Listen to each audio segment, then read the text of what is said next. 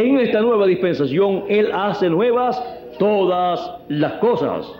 Por lo tanto, así como Él se manifestó por medio de cada uno de los siete mensajeros en las siete edades de la iglesia gentil, se manifestó como Cordero de Dios, con su nombre de Cordero de Dios, con su nombre de la primera venida.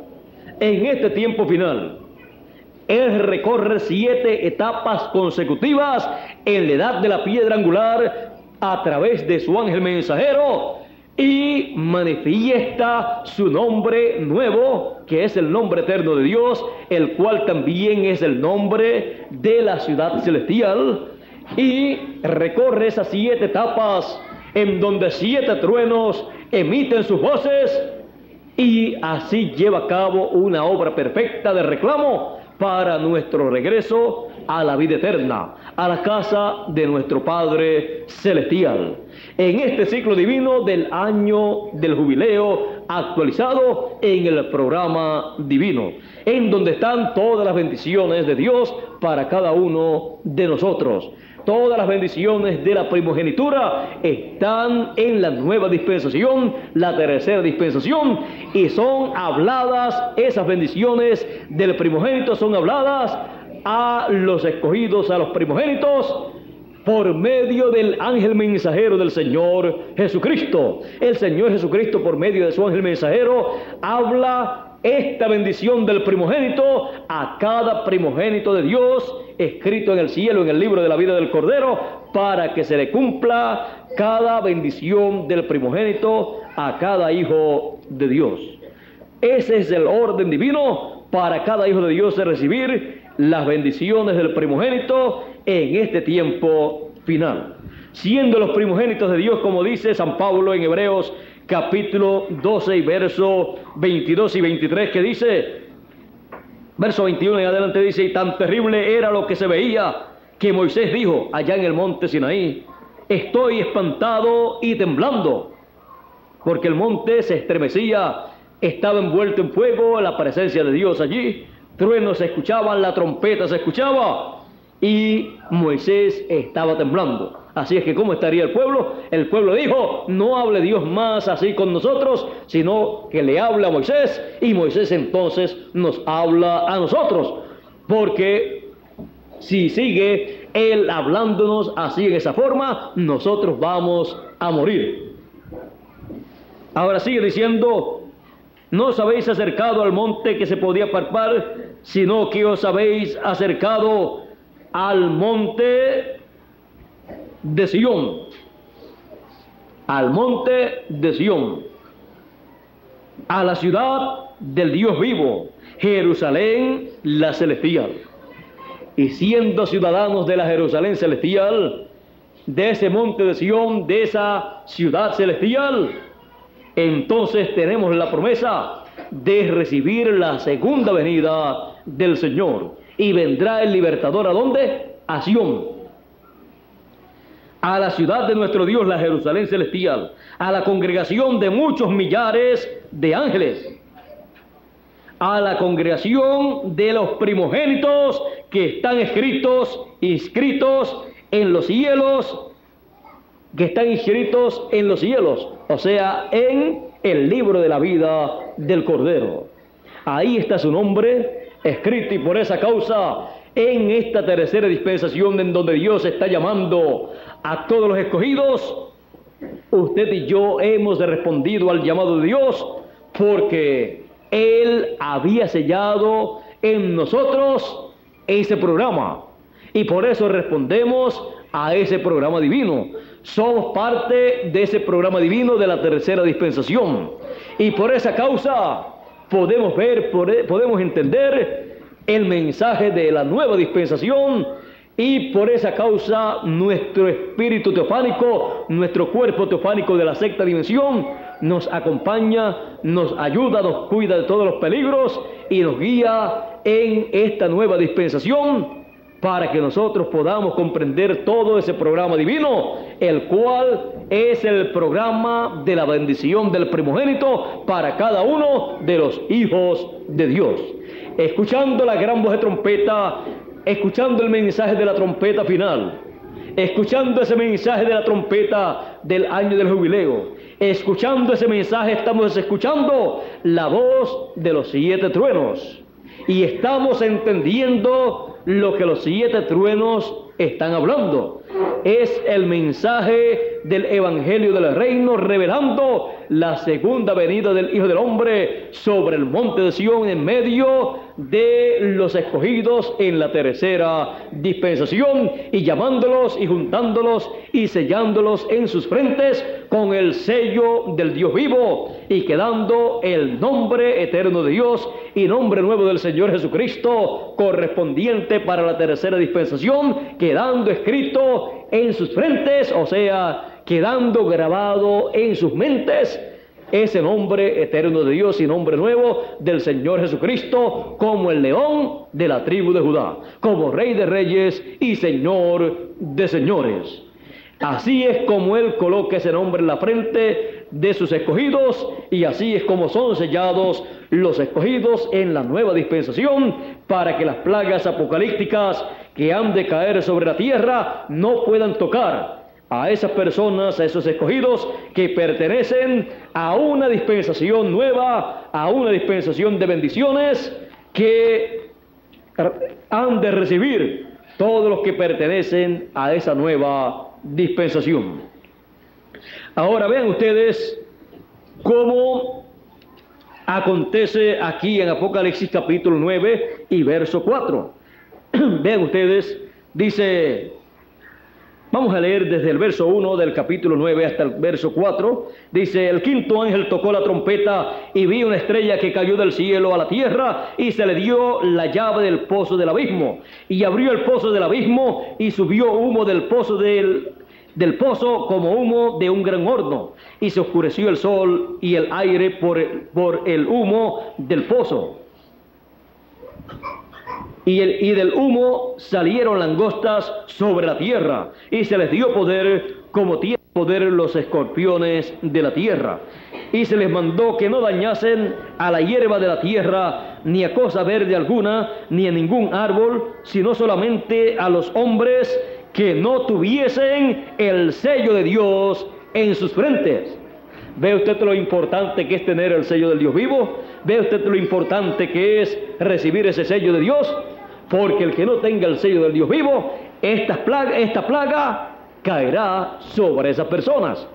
Dice que se le dio, descendió este ángel y se le dio la llave del pozo del abismo. O sea, la llave de la quinta dimensión para abrir esa dimensión esa es la quinta dimensión, la dimensión del infierno. Es el infierno, se abrirá el infierno sobre la tierra y las personas estarán completamente locas, fuera de sí, viendo el infierno con todos esos demonios, con todas esas cosas de la quinta dimensión, las estarán viendo en sus mentes porque estarán completamente locos, porque no tendrán el sello del Dios vivo. Lo que impedirá que los hijos de Dios se vuelvan locos será el sello del Dios vivo. Porque la locura no podrá tocar a los escogidos de Dios. Ahora estas personas que estarán locas durante la gran tribulación y que ya actualmente hay muchísimos que ya están bastante fuera de sí, les pasará lo mismo que les pasa a los que están en los manicomios, que usted los ve que cuando les dan tiempo para recrearse, ellos son personas que no gastan mucho, porque si tienen que jugar pelota, ellos la ven en otra dimensión y tienen sus cosas de jugar y todo eso lo ven en otra dimensión. Usted los ve que le tiran la bola y batean y el otro le agarra la pelota y todas estas cosas. Y usted que está bien no ve nada, pero ellos están viendo algo.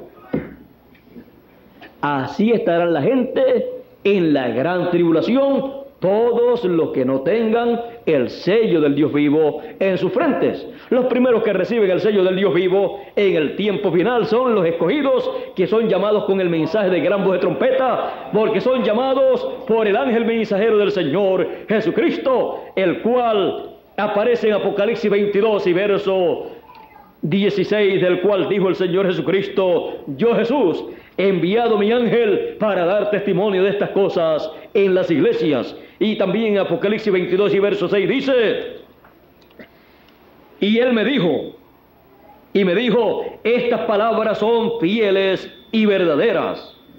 El ángel del Señor está diciendo estas cosas. Y el Señor, el Dios de los espíritus de los profetas, el Dios de los espíritus de los profetas, el Dios de estos espíritus teofánicos de profetas. Porque un profeta cuando aparece en la escena, aparece en la escena y recibe un espíritu teofánico de profeta para ministrarle al pueblo el mensaje que corresponde para ese tiempo. No está ministrando la palabra al pueblo por el intelecto, no la está ministrando humanamente, terrenalmente, no la está ministrando tampoco con un espíritu del mundo en la permisiva voluntad de Dios, sino con un espíritu teofánico en la perfecta voluntad de Dios enviado para ministrar ese mensaje que corresponde a ese tiempo. Ese espíritu ministerial, ese espíritu teofánico, viene con ese programa divino con esa palabra sellada y cuando se manifiesta a través de carne humana, entonces comienza a proclamar ese mensaje a todos los seres humanos. Por eso es un mensaje de otra dimensión revelado en esta dimensión a los hijos de Dios. Y ese mensaje antes de ser revelado en esta dimensión terrenal, en forma entendible, es revelado en otra dimensión en forma simbólica, en tipos y figuras.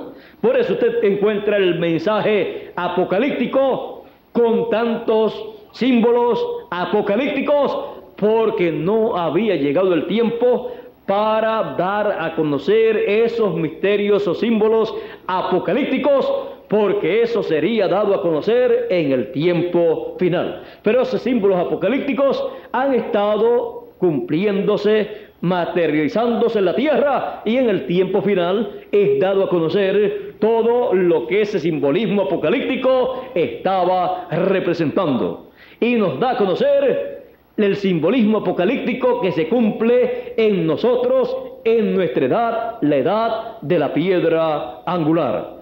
El simbolismo apocalíptico de la segunda venida del Señor Jesucristo lo presenta como el león de la tribu de Judá, como rey de reyes y señor de señores, como el verbo de Dios. Así lo presenta en su segunda venida. Lo presenta también como el jinete del quinto caballo blanco del Apocalipsis, lo presenta también como el ángel fuerte descendiendo del cielo envuelto en una nube con el rostro como el sol, así lo presenta en forma simbólica, lo cual se materializa aquí en la tierra en su segunda venida y se revela por medio de su ángel mensajero a todos los escogidos que viven en esta tierra y así es como él obra en este tiempo final para en este tiempo final para llamar y juntar a todos los escogidos. Ahora vean ustedes aquí al ángel del Señor Jesucristo en el capítulo 7 dice el verso 2 Vi también a otro ángel que subía de donde sale el sol y tenía el sello del Dios vivo y clamó a gran voz a los cuatro ángeles a quienes se les había dado el poder de hacer daño a la tierra y al mar, diciendo, no hagáis daño a la tierra ni al mar ni a los árboles hasta que hayamos sellado hasta que hayamos sellado en sus frentes a los siervos de nuestro Dios. Y oí el número de los sellados, 144 mil sellados de todas las tribus de los hijos de Israel. Esto es lo que toca al pueblo hebreo. Pero antes de sellar a los escogidos en medio del pueblo hebreo, él llama y junta con gran voz de trompeta los escogidos de medio de los gentiles, los llama y los junta en la tercera dispensación, la nueva dispensación, y los sella en sus frentes con el nombre eterno de Dios y nombre nuevo del Señor Jesucristo, lo cual Él trae y revela a través de su mensaje, el mensaje de gran voz de trompeta, el mensaje del Evangelio del Reino, que es el mensaje de la tercera dispensación. Ahora vean cómo este ángel mensajero del Señor recibe el sello del Dios vivo. Apocalipsis capítulo 2 y verso 7 dice, Apocalipsis capítulo 2 y verso 17 más bien, dice, el que tiene oído, oiga lo que el Espíritu dice a las iglesias. Al que venciere, daré a comer del maná escondido, y le daré una piedrecita blanca, y en la piedrecita escrito un nombre nuevo, el cual ninguno conoce sino aquel que lo recibe. Cada grupo de cada edad ha estado representado en el mensajero de su edad.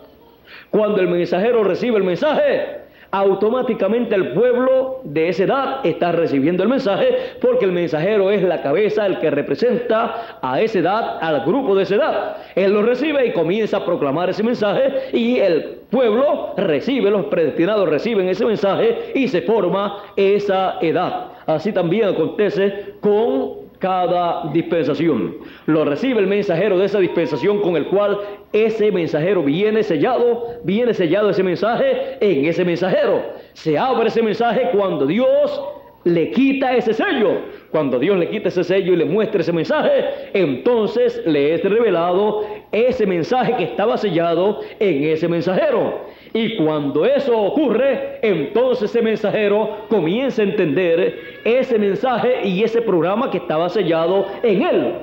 Él sabía que estaba en la tierra con un propósito divino, pero no sabía cuál era hasta que Dios no abre ese sello que está en esa persona abre el misterio sellado en esa persona. Y cuando lo abre, Él comienza a proclamar ese mensaje, a dar a conocer estos misterios y comienzan las personas que han sido predestinadas para esa dispensación, comienzan a recibir ese mensaje, sus mentes se abren, su entendimiento se abre, como se abrió el entendimiento de los discípulos del Señor cuando el Señor ya resucitado le abrió la escritura. Dice que entonces comprendieron cuando Él les abrió las escrituras. Entonces les abrió el entendimiento, ¿cómo? Con la escritura. Les abrió el entendimiento revelándole, dándole a conocer las escrituras que correspondían para ese tiempo y dándole a conocer el cumplimiento de esas escrituras en ese tiempo. Con esas escrituras y dándole a conocer el cumplimiento de esas escrituras, es que se abre el entendimiento de los escogidos, de los predestinados, para una edad o para una dispensación. Porque Dios lo hace con su palabra.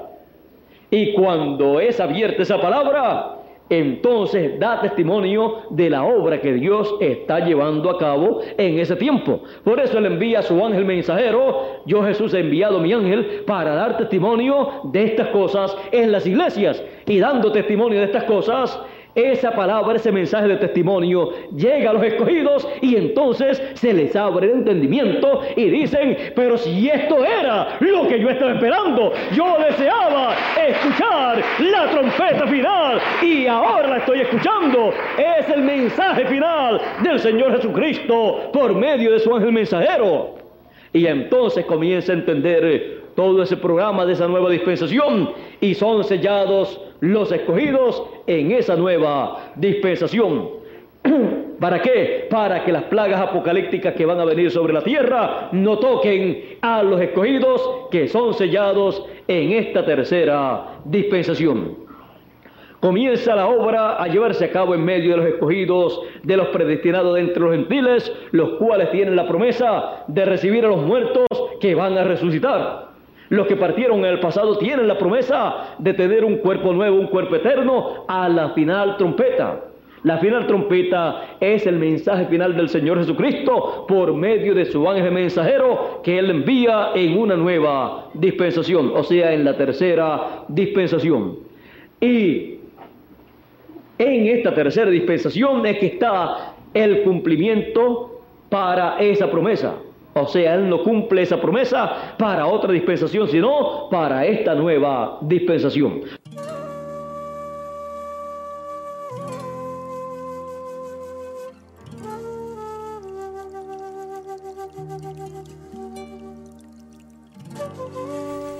Así como los santos y profetas y justos del Antiguo Testamento desearon ver la primera venida de Cristo, el gran misterio del reino de los cielos, de la primera venida de Cristo y no lo vieron. Así también los siete ángeles mensajeros y los apóstoles y todos los creyentes de las edades pasadas deseó ver el gran misterio del séptimo sello abierto. Deseó ver abierto el gran misterio de la segunda venida de Cristo como león de la tribu de Judá, como rey de reyes y señor de señores, pero no lo vieron ni lo escucharon, porque no correspondía a las edades en que ellos vivieron. Y solamente algunos en sueños o visiones pudieron ver estas cosas, pero una visión o un sueño no es la realidad. Solamente se está mostrando lo que ha de venir. Y un sueño o en un sueño o en una visión puede ser usada otra persona que represente a la persona en la cual se va a cumplir esa promesa divina. Así es que podemos ver lo que desearon ver los mensajeros y creyentes de las edades pasadas y también del Antiguo Testamento los que miraron hacia la segunda venida de Cristo. El más cerca que estuvo fue el séptimo ángel mensajero de la séptima edad, el cual estuvo en esa reunión en el cielo, en el aire, y vio allí a ese ángel mensajero del Señor Jesucristo que tenía el séptimo sello. Pero él no pudo dar a conocer lo que él vio.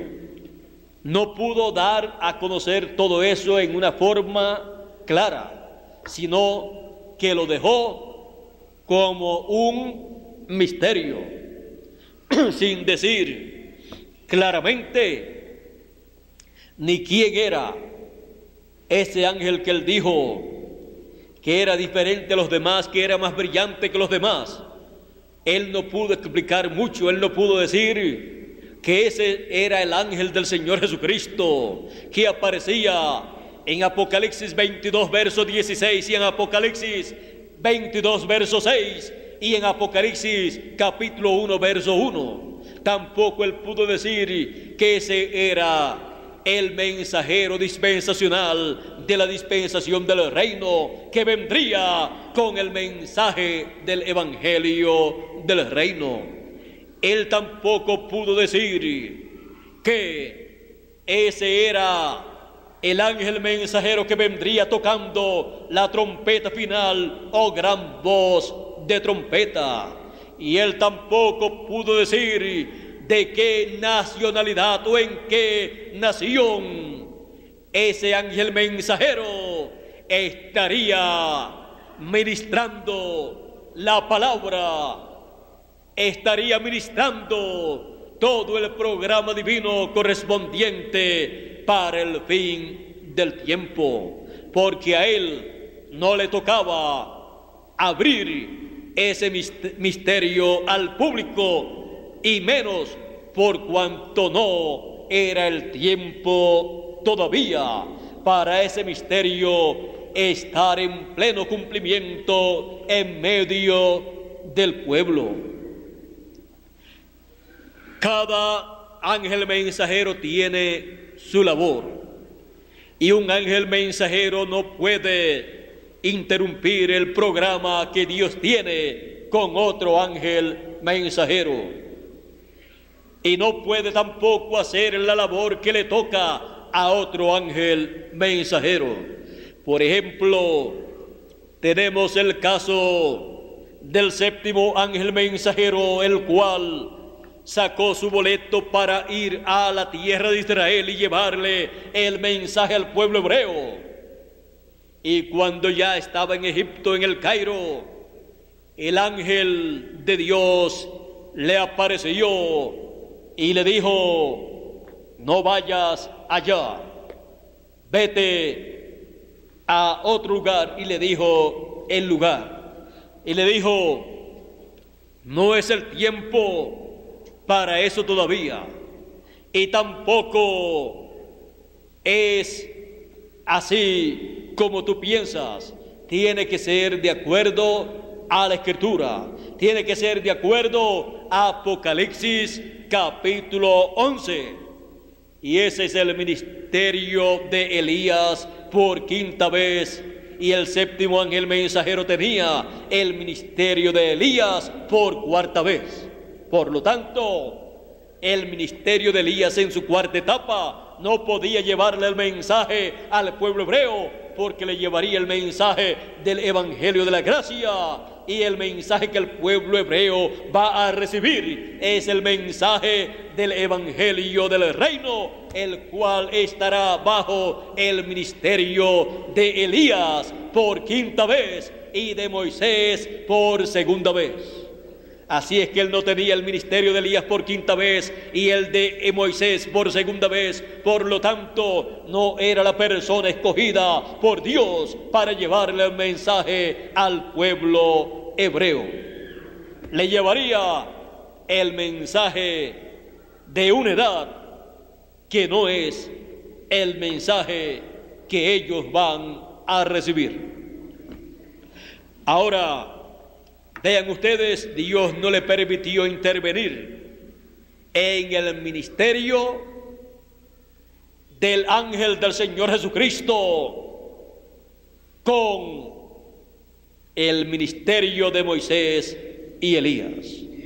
Porque esos ministerios estarían en el ángel del Señor Jesucristo en el fin del tiempo, en el ángel que le era más resplandeciente y diferente al séptimo ángel mensajero cuando lo vio allá en la constelación de ángeles. Así es que podemos ver que todo tiene su tiempo y la persona para cada tiempo. Podemos también ver que todo lo que dijo el séptimo ángel mensajero que llevaría a cabo y no lo llevó a cabo es porque corresponde para el ministerio de Elías, pero en su quinta manifestación. Y para el ministerio de Moisés, pero que en él, en el séptimo ángel mensajero, se reflejó lo que Dios haría en el ángel del Señor Jesucristo, porque tiene siempre que reflejarse antes lo que Dios va a llevar a cabo. Así es que este gran misterio del séptimo sello, en palabras sencillas, es la manifestación o revelación del Señor Jesucristo en su ángel mensajero como león de la tribu de Judá, como rey de reyes y señor de señores. Y luego que seamos nosotros transformados, estaremos de 30 a 40 días aquí en ese cuerpo nuevo y luego seremos raptados y allá, cuando seamos raptados, es que nosotros veremos al Señor Jesucristo literalmente como está prometido. Como dice San Pablo en Primera de Tesalonicenses capítulo 4 dice San Pablo Dice, luego nosotros los que vivimos, los que hayamos quedado, seremos arrebatados juntamente con ellos, con los que resucitaron, con ellos en las nubes para recibir al Señor en el aire. Y así estaremos siempre con Él. Así es que luego de la transformación vienen 30 o 40 días y después de esos 30 o 40 días que estaremos aquí juntamente con los santos que han de resucitar. Luego seremos arrebatados y en el aire nos encontraremos con Cristo, con Jesucristo, para estar siempre con Él.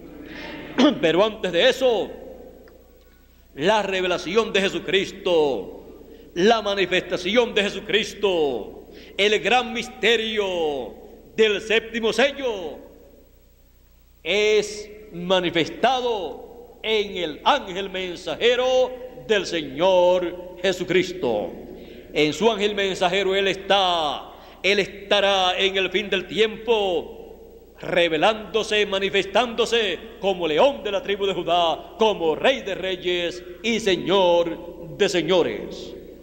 Así es que este es el gran misterio del séptimo sello, el cual he estado a conocer en esta dispensación del reino, la cual ha comenzado y tiene el mensaje del Evangelio del reino que da a conocer este gran misterio del séptimo sello. El gran misterio del séptimo sello. La manifestación o revelación del Señor Jesucristo en su ángel mensajero. Que Dios nos continúe bendiciendo a todos, que Dios nos guarde y que todas las bendiciones del Señor Jesucristo prometidas para el fin del tiempo se conviertan en una realidad en cada uno de nosotros y que pronto seamos transformados porque nosotros tenemos y creemos en el gran misterio del séptimo sello revelado en este tiempo final.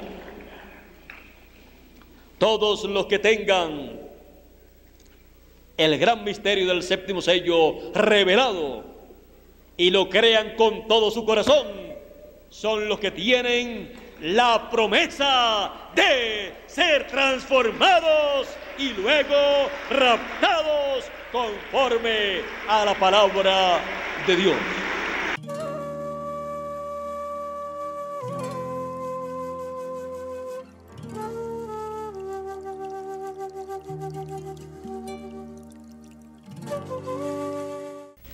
Si ustedes se fijan en la visión de la carpa,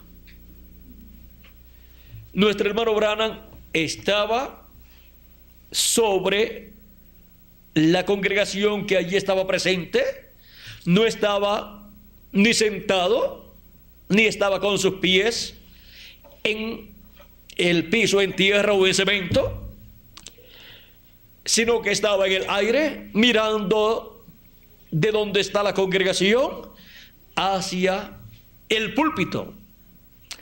Y él vio a la mano izquierda de él un lugar pequeño en donde grandes cosas estaban allí sucediendo. Pero si él hubiera estado en el púlpito, hubiera estado a su derecha. Pero esa era la izquierda de él porque estaba allá mirando de allá hacia acá. Pero esa era la derecha. del que le tocaba el ministerio de la predicación del Evangelio del Reino y el ministerio con el cual vendría el avivamiento del día postrero. Y el avivamiento, despertamiento del día postrero está prometido para ser llevado a cabo por medio de los siete truenos del Apocalipsis, capítulo 10. Dice que los truenos despertarán a la novia. Dice que los truenos traerán un avivamiento a la novia, la iglesia del Señor Jesucristo. Y los truenos corresponden a la edad de la piedra angular y dispensación del reino. Para sonar bajo la predicación del evangelio del reino. ¿Y qué contienen los truenos? ¿Qué revelación nos traen los truenos para el día postrero? Pues nos traen la revelación de la segunda venida de Cristo. En la predicación del mensaje del Evangelio del Reino. Así como la predicación del mensaje del Evangelio de la Gracia nos trae la revelación de la primera venida de Cristo y su obra de redención en la cruz del Calvario. Ahora podemos ver cómo es que vendrá la pesca del día postrero. ¿Cómo es que vendrá ese avivamiento prometido para el día postrero? Para el territorio donde corresponde esa etapa de la iglesia del Señor Jesucristo. Y desde ahí se extenderá para el mundo entero. Pero el territorio señalado por Dios para este despertamiento del día postrero en la edad de la piedra angular y dispensación del reino es la América Latina y el Caribe.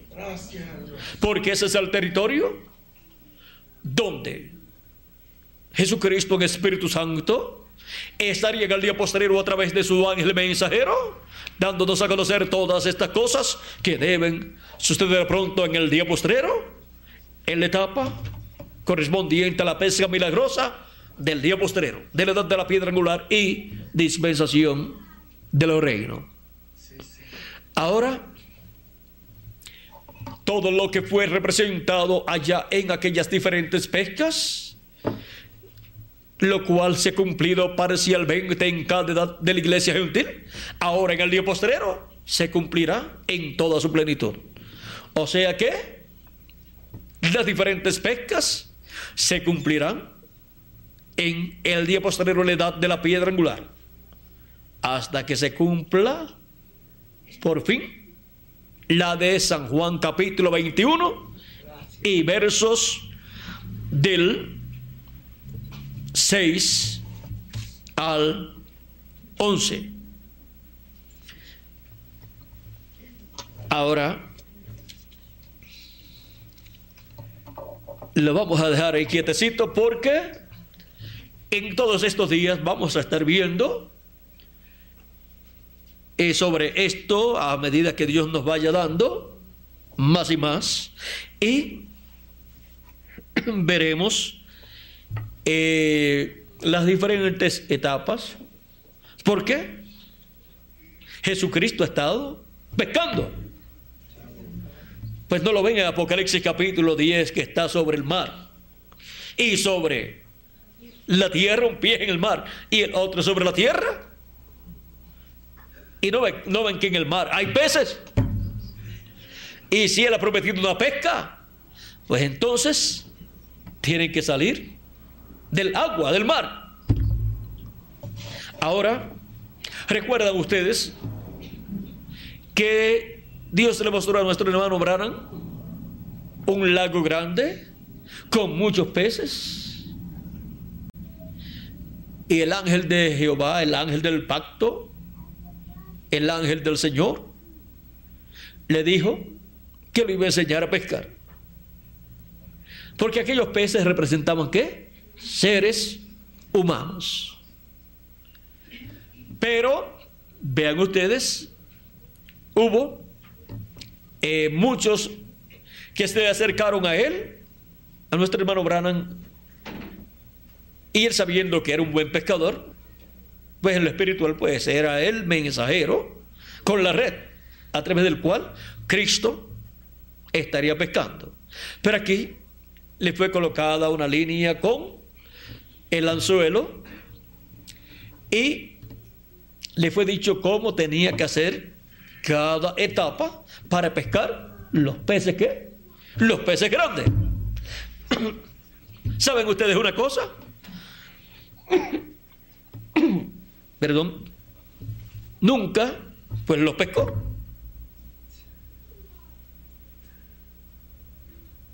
¿Por qué? Porque le fue mostrado cómo pescar y al sacar el anzuelo y ponerse a enseñar cómo pescar a otros y decirle ustedes hacen así y así y miren pues lo que aprendieron fue lo mismo que él aprendió a sacar el anzuelo la línea antes de tiempo así es que por eso es que ninguno podrá pescar los peces grandes. Luego, lo que logró sacar fue un pececito tan pequeño que era igual o más pequeña que la carnada, el pececito, con la línea toda enredada. Pero fue, después lo pasaron a otra etapa. El ángel le dijo, mira lo que te dije que no hicieras, eso hiciste. Hay que seguir siempre las instrucciones del ángel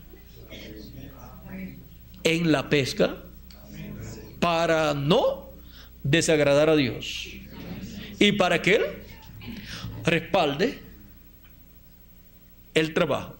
Miren, los discípulos dijeron, no, me voy a pescar, dijo Pedro. Los demás dijeron, yo también, no, eh, nosotros también nos vamos contigo. No hicieron nada, no pescaron nada y eran buenos pescadores. Pero por cuanto aquella pesca que tenían que hacer representaba a la pesca de seres humanos, pues Cristo permitió que todo eso ocurriera en esa forma y no encontrara nada. Ahora podemos ver que la parte de, los, de la pesca de los peces grandes, luego, al ser pasado nuestro hermano Branham, a otra dimensión más alta, lo que tenía que suceder con los peces grandes siendo pescados, luego es representado en otra forma. Es representado todo en otra forma, pero es lo mismo para pescar los peces grandes. Y para el cumplimiento de la pesca de los peces grandes, he subido a una dimensión más alta en donde no es Él, el que está haciendo el instrumento para esa labor. Dice que la columna de fuego se movió de donde él estaba hacia otro lugar y estaba hablándole a otra persona. Le habló a Moisés bajo el ministerio de Moisés. Luego le habló a Elías más adelante, le habló luego a cada uno de los profetas del Antiguo Testamento en el tiempo del ministerio de cada uno de ellos. Le habló Juan el Bautista también. Le dijo sobre aquel que tú veas al Espíritu Santo descender en forma de paloma, ese es él. Y le habló también a los apóstoles. Le habló a San Pablo, le habló a cada ángel mensajero, le habló a nuestro hermano Abraham. Y ahora nuestro hermano Branham dice que vio que se movió de él a otra persona y le estaba hablando a otra persona. A otra persona y por eso él siempre dijo que después de él vendría otra persona. Como dijo Juan el Bautista, después de mí viene uno, viene otro. Y el que lo mandó a bautizar y le dijo sobre aquel que tuve el Espíritu Santo descender en forma de paloma. Ese es él. Y ahora el precursor de la segunda venida de Cristo ve descender el Espíritu Santo en forma de la columna de fuego sobre otra persona y le está hablando a otra persona.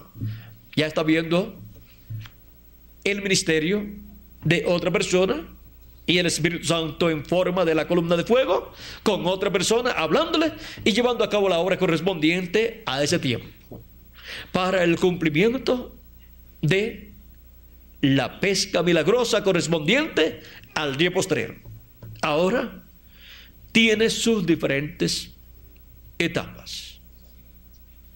tiene sus diferentes etapas, sus diferentes fases, pero el secreto contenido ahí, en esas fases, se irá abriendo gradualmente para que nadie pueda interrumpir como interrumpieron al séptimo ángel mensajero. Y por eso es que podemos ver todas las cosas que han estado sucediendo y si le preguntamos a las personas, no saben ni cómo ha sucedido. Pero ha sido el ángel del pacto, Jesucristo en Espíritu Santo, el que ha estado llevando a cabo esa labor. No dijo el ángel que acompañaba a nuestro hermano Branham en su ministerio que no habría imitaciones. Y la causa de que hubo imitaciones bajo el ministerio de nuestro hermano Branham fue que él dio a conocer ciertas cosas que el ángel le dijo, no dé a conocer estas cosas. Te quedas callado, se lleva a cabo la obra, lo que yo te digo que hagas, tú lo haces, pero no explique nada de esto. No explique cómo es que tú logras hacer esto. Eso es un secreto entre el ángel y el mensajero. Pero el mensajero habló y entonces hubo imitadores. Ahora podemos ver el por qué. Hay cosas que no comprenderemos, pero que veremos que la obra prometida por Cristo para el tiempo final será llevada a cabo. Y ya comenzó a ser llevada a cabo. Y tiene diferentes etapas o fases. Vean allá, tenía tres partes. ¿Y en qué parte fue? ¿En la segunda parte? ¿O en la primera? En la primera y también en la segunda al esas dos partes no ser cumplidas estrictamente como el ángel dijo que se hicieran, entonces hubo problemas, hubo imitaciones y no pudieron ser no pudieron ser pescados los peces grandes. Pero la promesa es que serán pescados. Así es que podemos ver que lo prometido para el día postrero es una pesca milagrosa y el que la estará llevando a cabo será Cristo en el Espíritu Santo en el tiempo final. Y siempre él ha tenido un mensajero para llevar a cabo estas pescas milagrosas de cada edad, de cada etapa. Y para el día postrero pues será pues el último mensajero. Amén, sí, Señor. Porque para el último día, para el día postrero, pues no puede venir el primero. Tiene que venir el último mensajero.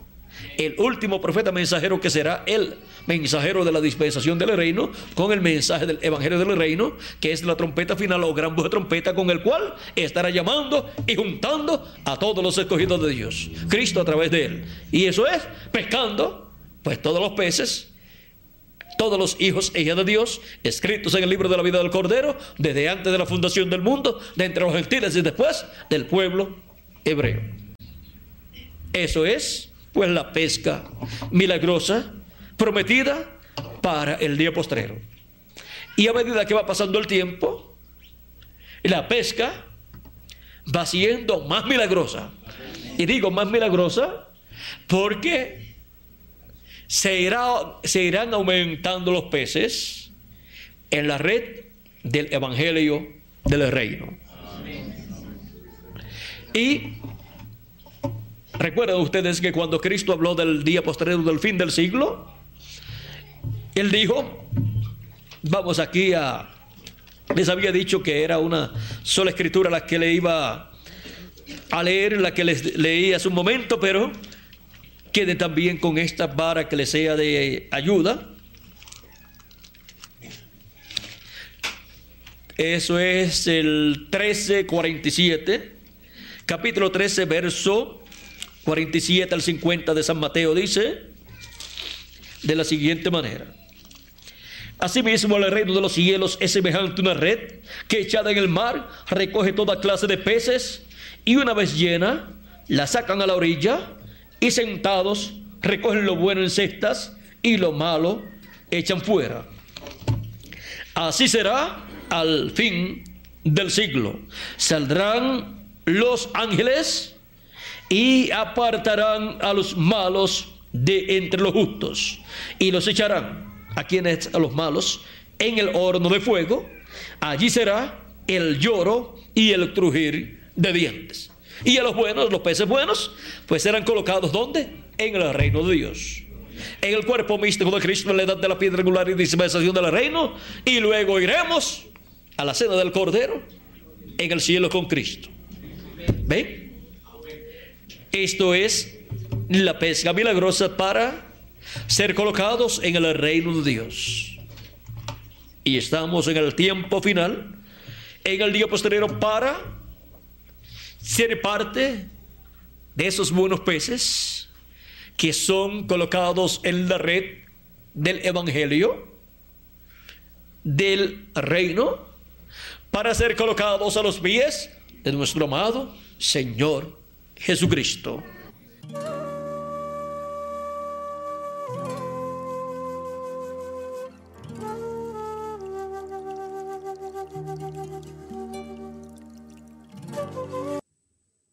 Ha sido para mí una bendición y privilegio grande estar con ustedes en esta ocasión dándoles testimonio de la bendición de invocar el nombre de Dios. Que las bendiciones de Jesucristo, el ángel del pacto, nuestro Salvador, sean sobre todos ustedes y sobre mí también. Y que pronto todos los escogidos que faltan por ser llamados y juntados, sean llamados y juntados y se complete el número de los escogidos de Dios y seamos todos transformados y obtengamos así el cuerpo eterno y vayamos con Cristo a la cena de las bodas del Cordero al cielo. En el nombre eterno del Señor Jesucristo. Amén y amén. ¿Y ahora dónde están? Los que tienen la bendición de invocar el nombre de Dios, pues aquí estamos en este día postrero. Y durante el milenio, reino milenial, todos serán llenos del conocimiento de su venida y de su nombre eterno. Pero los primeros que tienen ese conocimiento, ¿quiénes son? ¿Dónde están? Aquí estamos. Con razón, para su venida, para la primera parte de su venida, tenía una Y, que traducida al griego y al español es una J, y por eso, para su primera venida, ahí estaba la J para español y griego, y para hebreo, la Y. Pero también tiene por ahí otra letra, y para este tiempo final,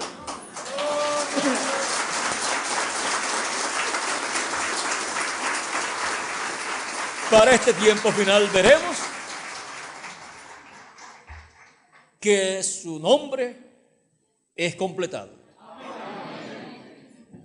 Porque su venida es completada la primera parte dos mil años atrás y la segunda parte en este tiempo final. Y ahí también su programa de redención es completado con los escogidos de Dios. Bueno, ya vamos a detenernos ahí, porque hay muchas cosas ahí, pero vamos a detenernos ahí y vamos a continuar sirviendo a Cristo con toda nuestra alma, con todo nuestro corazón y sirviéndole con amor divino y guardando sus mandamientos, su palabra y permaneciendo firmes en su palabra, su mensaje correspondiente a este tiempo final, en la edad de la piedra angular y dispensación del reino. Porque ya las otras etapas terminaron, murieron y solamente queda con vida la edad de la piedra angular. Fuera de la edad de la piedra angular no hay vida. Por eso también el pueblo hebreo tiene que subir a esa edad para recibir vida. Como nación también. Bueno, que Dios les continúe bendiciendo a todos, que Dios les guarde. Muchas gracias por vuestra amable atención y ya nos veremos en una próxima ocasión, ya sea que esté yo y ustedes en este cuerpo mortal corruptible temporal o estemos en el nuevo cuerpo, el cual estamos esperando y pronto lo vamos a tener cuando se complete el número de los escogidos de Dios en la edad de la piedra angular. Bueno, continuamos trabajando entonces en la obra de Cristo, en la recolección de los escogidos de Dios, llevándoles el mensaje de la gran voz de trompeta del Evangelio del Reino, con el cual es revelado el misterio de su venida porque con esa revelación es que son llamados y juntados todos los escogidos de Dios. No hay otro mensaje para llamar y juntar a los escogidos de Dios. Es el mensaje de la gran voz de trompeta, que es la revelación del séptimo sello, la revelación de su venida en este día postrero. Y cuando un escogido recibe el mensaje, Dios le abre el entendimiento, lo entiende y dice, yo entiendo esto y esto era lo que yo estaba esperando. Pues no es eso lo que todos los creyentes en la Biblia han estado esperando, la venida del Señor. Eso es lo que han estado esperando. Y ahora para este tiempo final, vean ustedes la venida del Señor es la venida del ángel del pacto, del ángel de Jehová, del Dios de Abraham, de Isaac y de Jacob, velándose y revelándose en el día postrero por medio de carne humana a través de su ángel mensajero, pero su ángel mensajero no es el Señor Jesucristo, Él es uno de nuestros hermanos, el mensajero de la edad de la piedra angular y dispensación de los reinos. Por eso, cuando Juan quiso adorarlo, el ángel no le permitió esa adoración por dos ocasiones. Juan quiso adorarlo porque vio la manifestación del ángel del pacto, la manifestación de Jesucristo en su ángel, y pensó que era correcto adorarlo, y vio todo lo que el ángel del pacto estaba haciendo por medio de su ángel mensajero. Vio todo revelado ahí, hasta el nombre del ángel del pacto, el nombre nuevo de Jesucristo, pero no podía adorar al ángel del Señor Jesucristo. Y el ángel era el que sabía todas esas cosas y era el único que podía revelar todas esas cosas. Es el segundo personaje bíblico que antes de venir a la tierra en carne humana, ministró la palabra en, y aún ser humano, a Juan el apóstol. Así como antes de Jesús venir a la tierra en carne humana, le ministró a Abraham y comió con Abraham. Y Abraham deseó ver su día, lo vio y se gozó. Y después dice Jesús, y antes que Abraham fuera, yo soy. Y ahora miren, como el ángel de Jesús también antes de este tiempo en el cual vivimos nosotros, ya Juan estaba recibiendo la revelación por el año 95 al 96, la revelación del Apocalipsis, de mano del ángel de Jesucristo enviado por Jesucristo con la revelación de Jesucristo. Yo Jesús he enviado mi ángel para daros testimonio de estas cosas en las iglesias. Así es que ese ángel para el día postrero viene en carne humana y es el ángel de la edad de la piedra angular para la iglesia de Jesucristo, dando testimonio de todas estas cosas que deben suceder pronto. Es el que viene con el ministerio de Elías por quinta vez y con el ministerio de Moisés por segunda vez y con el ministerio de Jesús por segunda vez, porque es el ángel donde viene, el ángel del pacto, el ángel de Jehová, Jesucristo y Espíritu Santo manifestado en el día posterior, variedad de la piedra angular y dispensación del reino.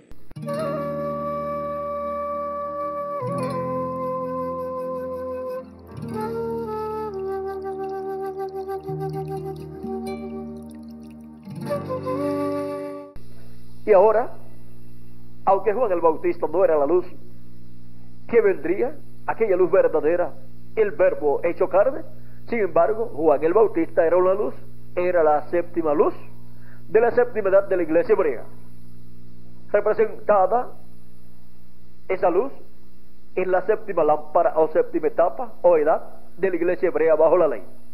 Porque las edades de la iglesia hebrea y las edades de la iglesia gentil están representadas en el candelabro con las siete lámparas y sus mechas encendidas. La mecha encendida es el mensajero lleno del Espíritu Santo alumbrando en cada edad.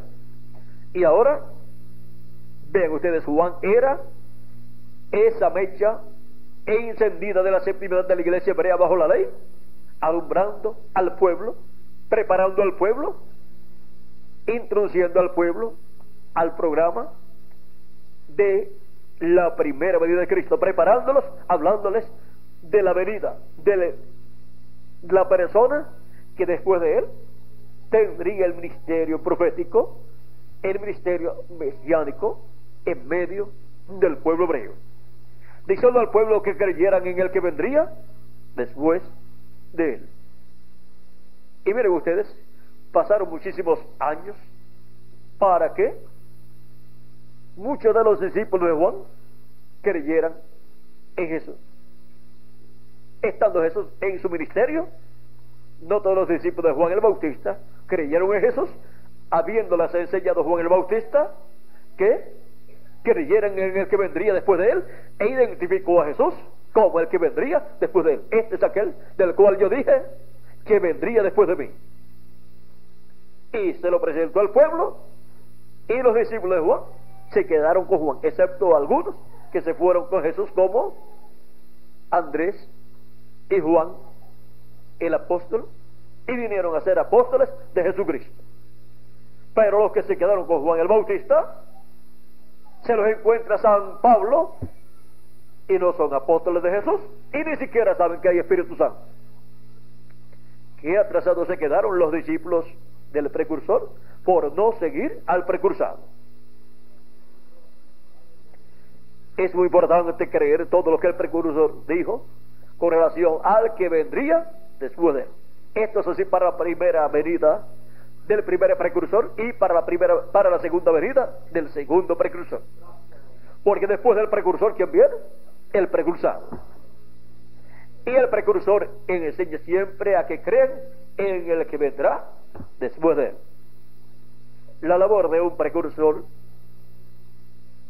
no es efectiva para las personas que no creen en el que vendrá después de él. Ahora para dos mil años atrás, para la venida del precursor, de la primera venida de Cristo, y para la venida del precursado, vean ustedes la promesa para los creyentes en el precursor era que serían bautizados en el bautismo de Juan. Pero las promesas para los que creerían en el precursado, que era Jesucristo, sería que serían bautizados con Espíritu Santo y fuego. Y esos serían los que recibirían el nuevo nacimiento. Y ahora para el día postrero encontramos que las promesas para los seguidores del precursor llegan hasta ser bautizados en agua en el nombre del Señor Jesucristo y ahí no se pueden detener. Tienen que seguir adelante y obtener la revelación divina del precursado así como habían recibido la revelación divina de quién era el precursor. Para entonces, en el final del ministerio del precursado puedan recibir la plenitud del Espíritu Santo. Lo cual está prometido para todos los hijos e de Dios, para la adopción de los hijos de, e de Dios, en donde los hijos e hijas de Dios que han partido serán resucitados en cuerpos eternos y los que estamos vivos seremos transformados y así seremos adoptados. Es para la adopción de nuestro cuerpo en donde obtendremos la transformación de nuestro cuerpo, la redención del cuerpo y así al tener el nuevo cuerpo Dios estará manifestado en todos nosotros, el Espíritu Santo estará manifestado en todos nosotros, en toda su plenitud. Y ahora, ¿quiénes serán los que recibirán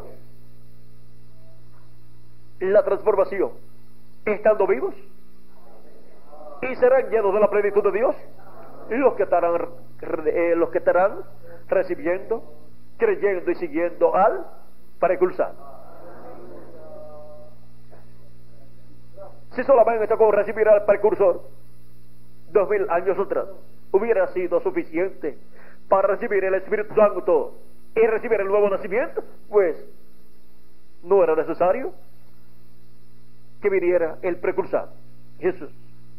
Si con solamente la venida del precursor las personas podían recibir el perdón de sus pecados, ser limpios de sus pecados, y recibir el Espíritu Santo y recibir el nuevo nacimiento, pues entonces no era necesaria la venida del precursado, el Señor Jesucristo. Pero no era suficiente con la venida del precursor para recibir las bendiciones que Dios había prometido para aquel tiempo. Y no es suficiente con recibir al precursor de la segunda venida de Cristo para recibir nuestra transformación nosotros los que vivimos. Porque se requiere la fe para ser transformados y raptados y esa fe, esa revelación está en la venida del precursor. En la segunda venida de Cristo está la fe para nosotros ser transformados y raptados. En la venida del precursado está la trompeta final o gran voz de trompeta sonando y llamando y juntando a todos los escogidos de Dios en el día postrero. En la venida del precursado está la revelación del séptimo sello, que es la revelación de la segunda venida de Cristo como león de la tribu de Judá, como rey de reyes y señor de señores en su obra de reclamo. Ese misterio no puede ser comprendido solamente con la venida del precursor ya el precursor se fue y antes de irse nos dijo que el séptimo sello no estaba abierto, que el séptimo sello sería abierto en la venida del Señor, o sea, en la venida del precursor, en la venida del cual él dijo que vendría después de él. Ninguna persona podrá conocer el misterio del séptimo sello sin recibir al precursado, porque el precursado es el que viene clamando como cuando un león ruge, y los siete truenos emitiendo sus voces y revelando el séptimo sello, revelando el misterio de la venida del ángel del pacto, de la venida del ángel de Jehová, para este tiempo final como el león de la tribu de Judá, como rey de reyes y señor de señores en su obra de reclamo.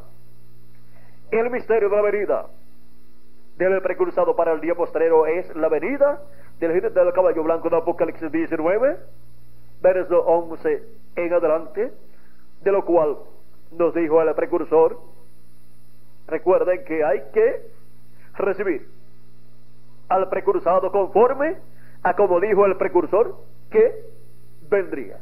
¿Y como dijo el precursor que vendría? El jinete del caballo blanco de Apocalipsis 19 y el ángel fuerte que desciende del cielo en Apocalipsis capítulo 10 en la página 59 del libro de los sellos en español, el precursor de la segunda venida de Cristo, el precursor de la venida del ángel fuerte desciende del cielo y del jinete del caballo blanco de Apocalipsis 19, dijo Así, página 57 del libro de los sellos, en español dice, y vi otro ángel fuerte descender del cielo en, cercado de una nube y el arco celeste sobre su cabeza. Ahora, si usted se fija bien, notará que esta persona es Cristo, porque aún en el Antiguo Testamento él fue llamado el ángel del pacto. Y él ahora viene directamente a los judíos porque la iglesia ha llegado a su fin. Bien, ahora continuando, y su rostro era como el sol, y sus pies como columnas de fuego. ¿Recuerdan el ángel de Apocalipsis capítulo 1? Este es el mismo. Un ángel es un mensajero y él es un mensajero a Israel. ¿Ve usted? La iglesia está a punto de ser raptada. Él viene por su iglesia. Ahora vean ustedes, el ángel fuerte que desciende del cielo es el ángel del pacto, el ángel de Jehová. Él es el mensajero de Israel. Él es el que libertó al pueblo hebreo y el que le dio el mensaje al pueblo hebreo por medio del profeta Moisés. Y él es también el que está en su iglesia de edad en edad. Él es tanto mensajero al pueblo hebreo como a su iglesia ente. Por eso, el ángel fuerte desciende del cielo, el cual es Cristo, el ángel del pacto, por eso viene con un arco iris alrededor de su cabeza, porque es el ángel del pacto. Y el arco iris es el pacto divino. Y ahora, él viene directamente al pueblo hebreo, pero por cuanto la iglesia gentil está a punto de ser raptada, ha llegado al tiempo final, él viene por su iglesia. O sea que viene por su iglesia primero y después él tratará con el pueblo hebreo. Y ahora, el misterio de su venida es el misterio del séptimo sello. Ese es el misterio del jinete del caballo blanco de Apocalipsis 19. Y ese misterio, vean ustedes, es el que la iglesia de Jesucristo necesita conocer para recibir la fe, la revelación del rapto, así como hemos recibido la revelación para obtener el perdón de nuestros pecados, lavar nuestros pecados en la sangre del Cordero de Dios, de Jesucristo, y recibir el Espíritu Santo, esa revelación es la revelación de su primera venida en carne humana. Con esa revelación hemos obtenido el conocimiento del misterio de la salvación. Y ahora para obtener la revelación del misterio de cómo, cómo ser transformados y raptados y llevados a la cena de la foto del Cordero a casa de nuestro Padre Celestial, se requiere obtener el conocimiento, la revelación de la segunda venida de Cristo, de la venida del ángel del pacto, de la venida del ángel de Jehová, de la venida del verbo que vino dos mil años atrás como Cordero de Dios y para el día posterior vendrá como el león de la tribu de Judá, como rey de reyes y señor de señores, en su obra de reclamo. Y ahora, el misterio de su venida, dos mil años atrás fue el misterio de la venida del ángel del pacto, en carne humana en un hombre, del aquel tiempo llamado Jesús de Nazaret. Un hombre sencillo, un obrero de la construcción, pero en él estaba el ángel de Jehová, el ángel del pacto que había libertado al pueblo hebreo. El profeta Malaquías había dicho que luego del precursor, luego de aquel que vendría, el mensajero que vendría preparándole el camino al Señor, luego vendría el Señor, el ángel del pacto, luego vendría el Señor a su templo, el ángel del pacto, al cual vosotros deseáis, dice Malaquías capítulo 3, lo cual estábamos leyendo hace algunos minutos. Y cuando vino, era tan sencillo, pero allí estaba la gloria de Dios, la gloria de la chiquita dentro, y era la gloria de Dios, el ángel del pacto el que llevaba a cabo todas aquellas maravillas por medio de carne humana. Y por medio de carne humana le hablaba al pueblo hebreo. Por eso Jesús decía, yo no hablo nada de mí mismo, sino que lo que yo oigo al Padre hablar, eso es lo que yo hablo.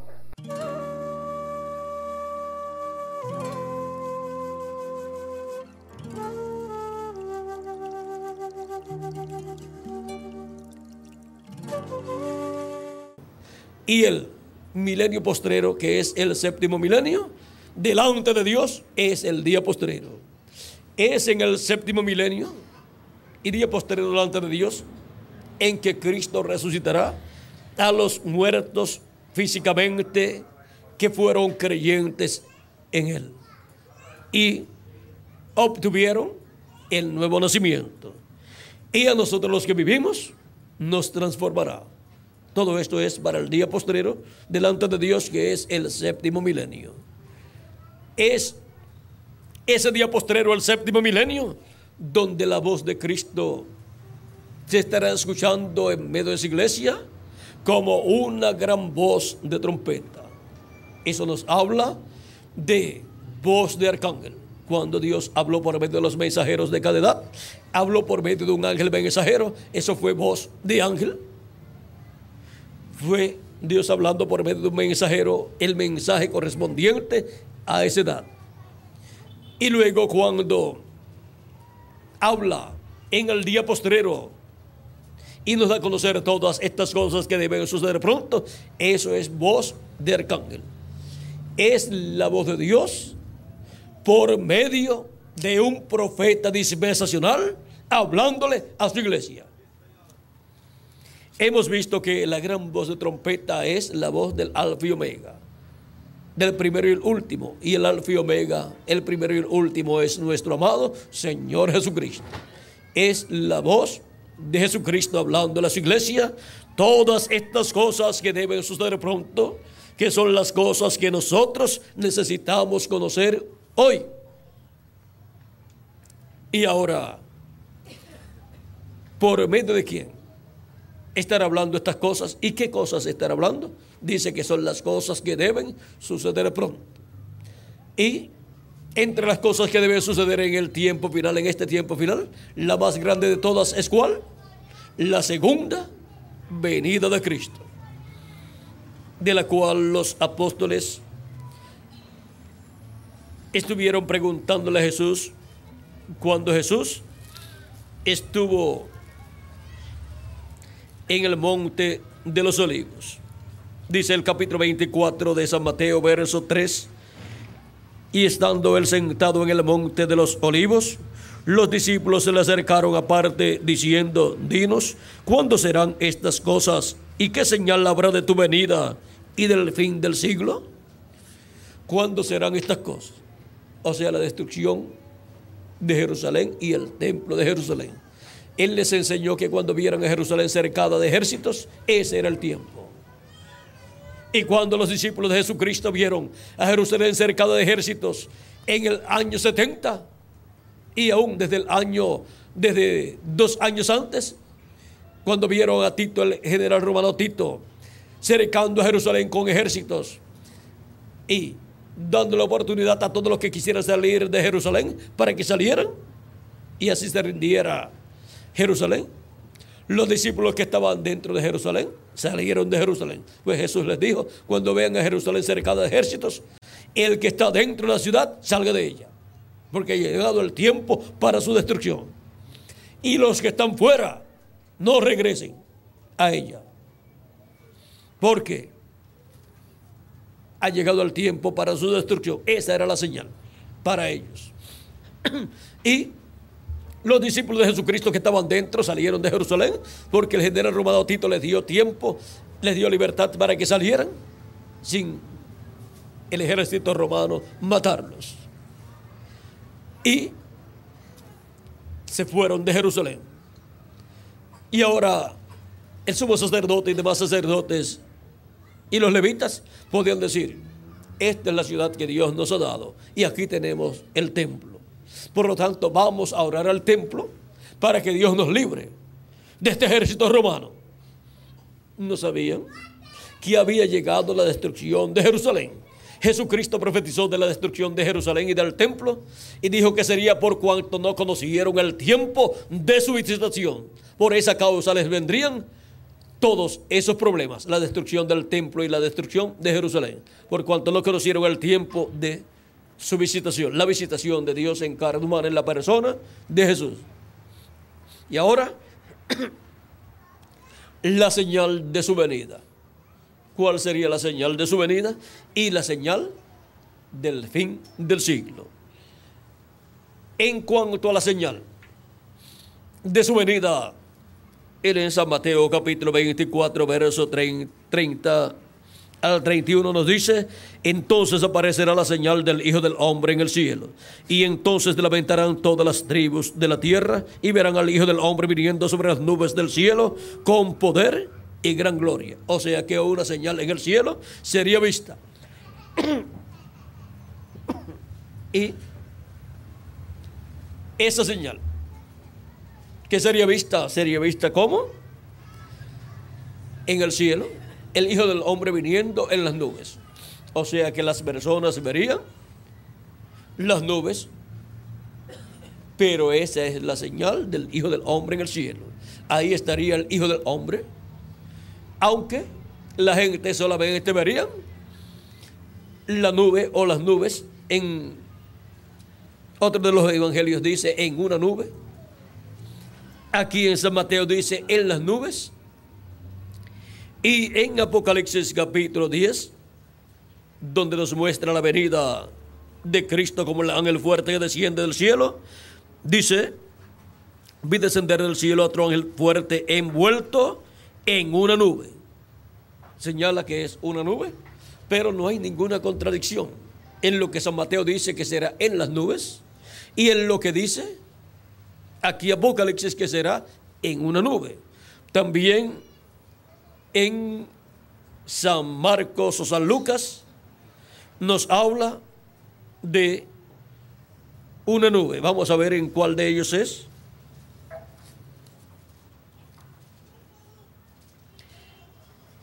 En San Marcos nos dice que será en las nubes, pero en San Lucas es donde nos dice que será en una nube. Vamos a ver.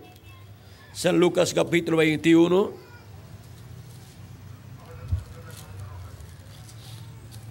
capítulo 21, versos 27 dice, entonces verán al Hijo del Hombre que vendrá en una nube, con poder y gran gloria. Cuando estas cosas comiencen a suceder, orguíos y levantad vuestras cabezas, porque vuestra redención está cerca. O sea, vuestra transformación. Eso es la redención del cuerpo. Cuando veamos estas señales, tenemos que levantar nuestras cabezas al cielo para estar con nuestra mente y nuestro corazón y nuestra mirada puesta en Dios y su programa y esperar nuestra transformación. Pero para esperar nuestra transformación tenemos que estar escuchando la voz de Cristo, esa gran voz de trompeta, dándonos a conocer todas estas cosas que deben suceder pronto y que nosotros necesitamos conocer para así tener la fe, la revelación, para ser transformados y llevados con Cristo a la cena de las bodas del Cordero. Y ahora, ¿a quién enviará Cristo? y a través de quién estará Cristo en el Espíritu Santo manifestado, dándonos a conocer todas estas cosas, a través de quién Cristo estará hablando con esa gran voz de trompeta del Evangelio del Reino, y dándonos a conocer todas estas cosas que deben suceder pronto que nosotros necesitamos conocer. Veamos Apocalipsis capítulo 22, verso 6 en adelante, donde dice, y me dijo, estas palabras son fieles y verdaderas. Y el Señor, el Dios de los espíritus de los profetas, ha enviado su ángel. ¿A quién ha enviado? A su ángel. Para mostrar a sus siervos las cosas que deben suceder pronto. ¿A quién enviado? A su ángel mensajero. ¿Para qué? Para mostrar a sus siervos las cosas que deben suceder pronto, las cosas que nosotros necesitamos conocer en este tiempo final. Y Apocalipsis capítulo 22, verso 16 nos dice, el mismo Jesús hablando dice, yo Jesús he enviado mi ángel para daros testimonio de estas cosas en las iglesias. ¿A quién dice Jesucristo que ha enviado? A su ángel mensajero ¿Para qué? Para dar testimonio de estas cosas. ¿De qué cosas? De estas cosas que deben suceder pronto. Para dar testimonio de estas cosas en las iglesias.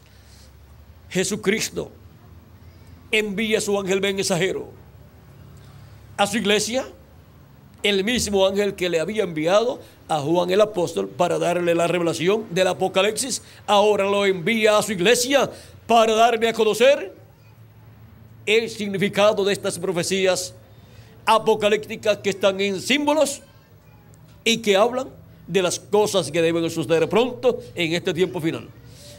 Los misterios contenidos en esos símbolos proféticos correspondientes al día postrero, en el día postrero son abiertos por el Espíritu Santo y son revelados al ángel del Señor Jesucristo y dados al ángel de Jesucristo para que los dé a conocer a la iglesia del Señor Jesucristo. Y este ángel mensajero es un profeta, un profeta dispensacional. El profeta de la dispensación del reino viniendo enviado por Cristo a su iglesia en este tiempo final para darle testimonio de todas estas cosas que deben suceder pronto y así nosotros obtener el conocimiento de lo que necesitamos conocer hoy en nuestro tiempo. Ahora hemos llegado al tiempo en que necesitamos conocer todas estas cosas que deben suceder pronto en este tiempo final, de las cuales el profeta Daniel en el capítulo 12 del libro de Daniel quiso conocer y le fue dicho que no podía conocer esas cosas en aquel tiempo. Vean cómo le fue dicho esto. Capítulo 12 de Daniel. Dice, capítulo 12, verso 4 en adelante de Daniel, dice, pero tú Daniel, cierra las palabras y sella el libro hasta el tiempo del fin. ¿Hasta cuándo sería cerrado y sellado este libro? Y las palabras contenidas en este libro. Recuerden que el libro del profeta Daniel es el Apocalipsis del Antiguo Testamento. Por eso, estos símbolos del libro del profeta Daniel luego aparecen también en el libro del Apocalipsis. Y ahora, hasta el tiempo del fin, sería cerrado y sellado este libro. Muchos correrán de aquí para allá y la ciencia se aumentará. Y yo, Daniel, miré, y aquí otros dos que estaban en pie, el uno al, a este lado del río y el otro al otro lado del río. Esos son Gabriel y Miguel, uno a cada lado. Pero sobre el río estaba otro, ese es, Cristo, el Espíritu Santo. Y dijo uno al varón vestido de lino que estaba sobre las aguas del río, ¿ve? ese es del Espíritu Santo, o sea, Cristo en su cuerpo teofánico de la sexta dimensión. ¿Cuándo, ¿Cuándo, será el fin de estas maravillas? Y oí al varón vestido de, lino que estaba sobre las aguas del río, el cual alzó su diestra y su siniestra al cielo, como lo hace también en el libro del Apocalipsis, en el capítulo 10, que levanta su diestra al cielo y jura que el tiempo no es más o no será más y aquí dice, y juró por el que vive por los siglos de, los siglos, que será por tiempo, tiempos y la mitad de un tiempo. O sea, por un año y luego tiempos son dos años y medio tiempo son seis meses. O sea, por tres años y medio, que son los tres años y medio de la gran tribulación. Y cuando se acabe la dispersión del poder del pueblo santo, o sea, del pueblo hebreo. Todas estas cosas serán cumplidas. Y ya la dispersión del pueblo hebreo, vean ustedes, está acabándose porque están regresando a su tierra para la venida del Mesías. Esa es la esperanza de todo hebreo que regresa a su tierra. Y yo hoy, más no entendí.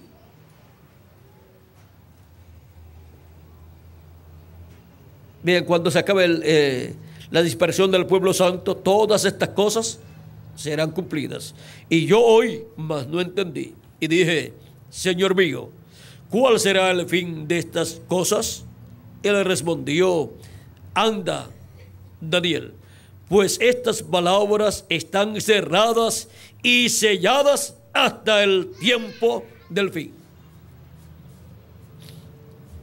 Y ahora nosotros estamos viviendo en el tiempo del fin, en donde estas palabras son abiertas para ser dadas a conocer a la iglesia del Señor Jesucristo primeramente para que así conozcamos lo que necesitamos conocer hoy en nuestro tiempo para tener así la fe, para ser transformados y llevados con Cristo a la cena de las bodas del Cordero.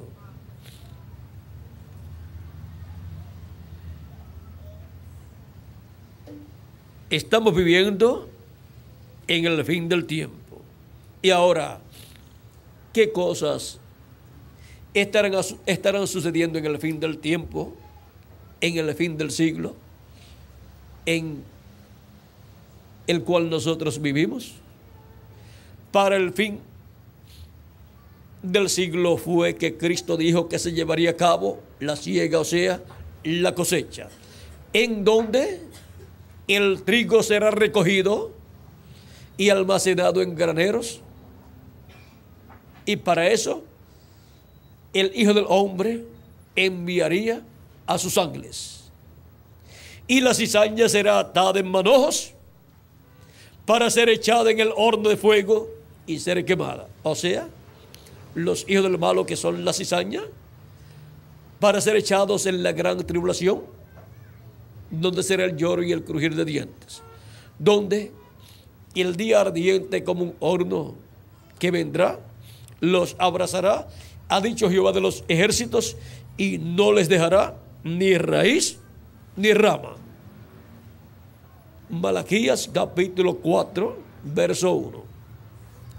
Pero para los que temen el nombre del Señor, en el mismo capítulo 4, el verso que le sigue, que es el verso 2, dice, mas a vosotros, los que teméis mi nombre, nacerá el sol de justicia y en sus alas traerá salvación.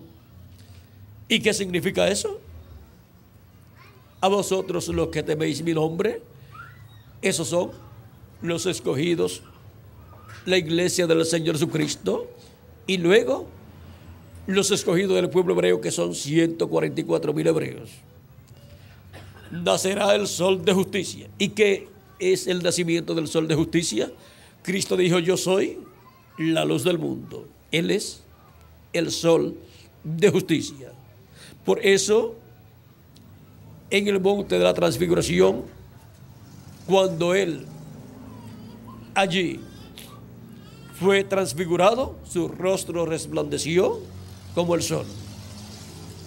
Y en el Apocalipsis, en el capítulo 1 y también en el capítulo 10, aparece el Hijo del Hombre, el ángel fuerte que desciende del cielo, con su rostro como el sol, viniendo en el día postrero el sol es el astro rey. Y Cristo viniendo en el día postrero, como el león de la tribu de Judá, como rey de reyes y señor de señores en su reclamo, es el rey de toda la tierra. El sol es el astro rey y Cristo es el rey de reyes y señor de señores. Por eso la segunda venida de Cristo está representada en el sol naciendo. Y a los que temen mi nombre, nacerá el sol de justicia, o sea, nacerá la segunda venida de Cristo, o sea, se cumplirá la segunda venida de Cristo. Se realizará la segunda venida de Cristo como el león de la tribu de Judá, como rey de reyes y señor de señores en su obra de clavo y en sus alas. ¿Y qué son las alas del sol? Las alas del sol de justicia. El sol de justicia es Cristo y sus alas son los ministerios de los dos olivos, los ministerios de Moisés y de Elías. Por eso Jesús en San Mateo capítulo 16, verso 27 al 28 dijo que el Hijo del Hombre vendrá con sus ángeles y entonces pagará a cada uno conforme a sus obras. La venida del Hijo del Hombre con sus ángeles es la venida del sol de justicia, resplandeciendo y en sus alas trayendo salud, salvación para los que temen el nombre del Señor, para darnos la fe, para ser transformados y llevados con Cristo a la cena de las bodas del Cordero. Ahora hemos visto las cosas que nosotros necesitamos conocer en este tiempo. Y para eso, Jesús dice, yo Jesús he enviado mi ángel para daros testimonio de estas cosas en las iglesias. Así es que los miembros de la iglesia de Jesucristo, las personas, no tendrán que romperse la cabeza tratando de interpretar la Biblia, sino tener esos ojos espirituales bien abiertos y saber que Cristo ha dicho, yo Jesús he enviado mi ángel para daros testimonio de estas cosas en las iglesias. Y ese es el profeta de la dispensación del reino enviado por Cristo a su iglesia en el día postrero, o sea, en el séptimo milenio, que ya ha comenzado si le añadimos al calendario los años de atraso que tiene. Y es el profeta mensajero en el cual la manifestación de los ángeles del Hijo del Hombre, que son los ministerios de Moisés y Elías, los ministerios de los dos olivos, estarán manifestados en el día postrero para,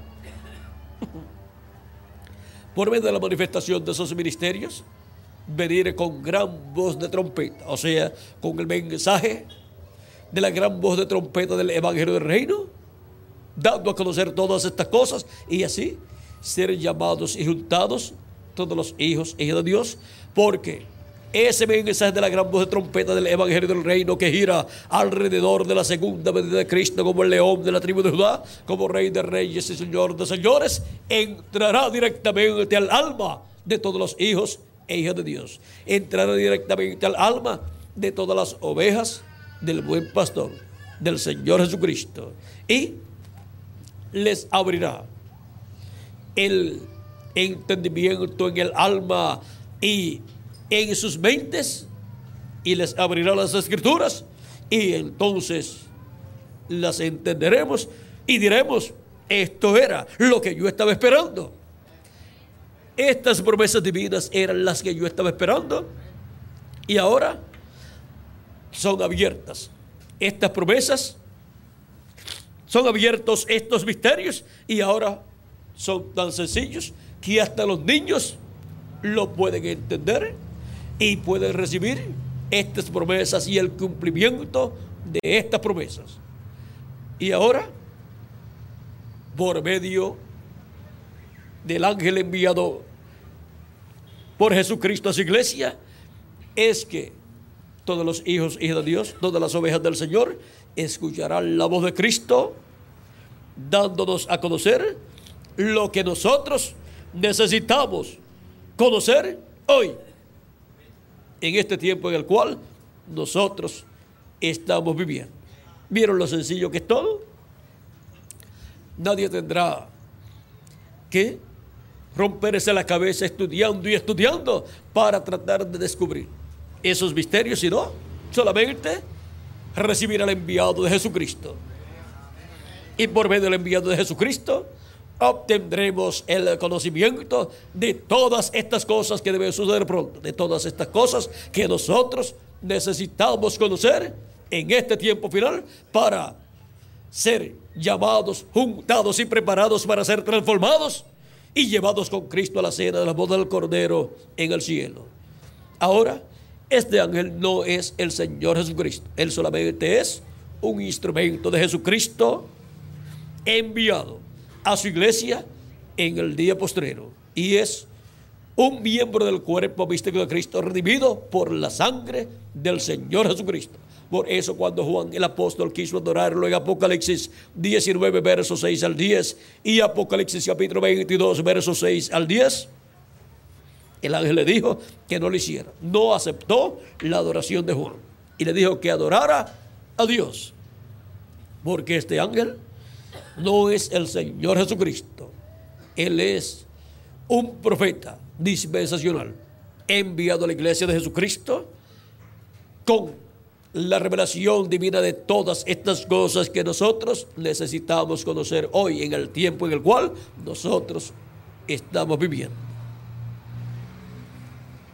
Las cosas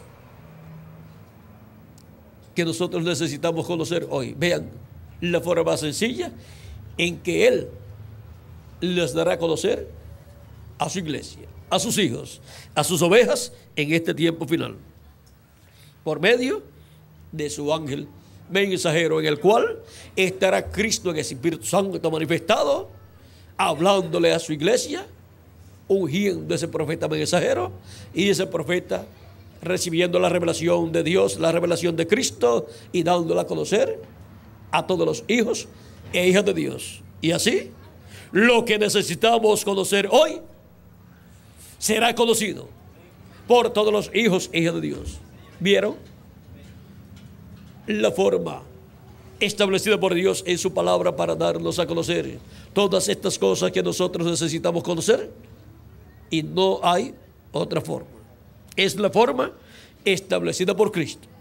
Y ninguna persona tiene una forma mejor que la que Cristo tiene para darnos a conocer lo que nosotros necesitamos conocer hoy. No hay otra forma. Él dice, yo Jesús he enviado mi ángel para daros testimonio de estas cosas en las iglesias. El enviado de Cristo es el mensajero que viene dándonos a conocer todas estas cosas que deben suceder pronto. Y esa es la forma de conocer a ciencia cierta estas cosas que nosotros debemos conocer. No serán opiniones humanas, sino que será la revelación de Jesucristo para su iglesia en este tiempo final. Y toda revelación tiene que venir por medio de qué? ¿Por medio de quién? De un profeta. Eso envía un profeta dispensacional, su ángel mensajero. Lo que necesitamos conocer hoy. Y vieron lo sencillo que será conocer estas cosas. Recibiendo al que Jesucristo envía para dar a conocer estas cosas. Y así todos somos enseñados por Jesucristo a través del Espíritu de Cristo en su ángel mensajero, dándonos testimonio de todas estas cosas que deben suceder pronto en este tiempo final. Ha sido para mí un privilegio grande estar con ustedes dándoles testimonio de lo que necesitamos conocer hoy. Y vimos la forma sencilla en que obtendríamos ese conocimiento. Que las bendiciones de Jesucristo, el ángel del pacto, sean sobre todos ustedes y sobre mí también. Y pronto se complete el número de los escogidos de Dios. Y pronto Cristo, por medio de su ángel, nos revele todas las cosas que necesitamos conocer. Y pronto nosotros seamos transformados y todos seamos llevados a la casa de nuestro Padre Celestial con Cristo a la cena de las bodas del Cordero. En el nombre eterno del Señor Jesucristo. Amén y amén. Hablemos de Cristo dando a conocer las cosas que Cristo dijo que nos daría a conocer en este tiempo final. Porque esas son las cosas que nosotros necesitamos conocer en este tiempo final. Las cosas que Él dijo que deben suceder en este tiempo. Y así, no ser solamente un creyente de Dios, solamente por la historia, sino también por lo que Él está haciendo en nuestro tiempo. Y tener así un Dios no solamente del pasado ni del futuro, sino del presente. Un Dios que cumple lo que Él prometió para este tiempo final.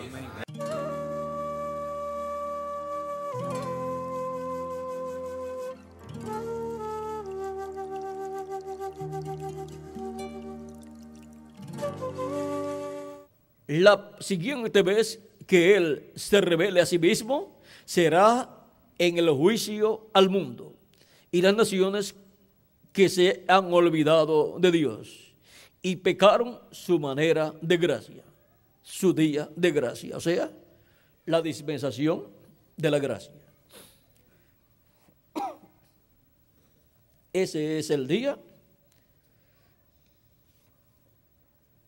de el día agradable del Señor o año agradable del Señor. Ese es el día de gracia, la dispensación de la gracia. Y ahora dice, la siguiente vez que se revele, se manifieste, será en el juicio. En el juicio al mundo, a las naciones que se olvidaron de Dios. Aquí tenemos dos manifestaciones del Hijo del Hombre, una en gracia y otra en juicio. Vamos a ver más claramente este misterio. En la página 147 del libro de citas tenemos un extracto del reverendo William Brannan en el verso 13:10, donde dice,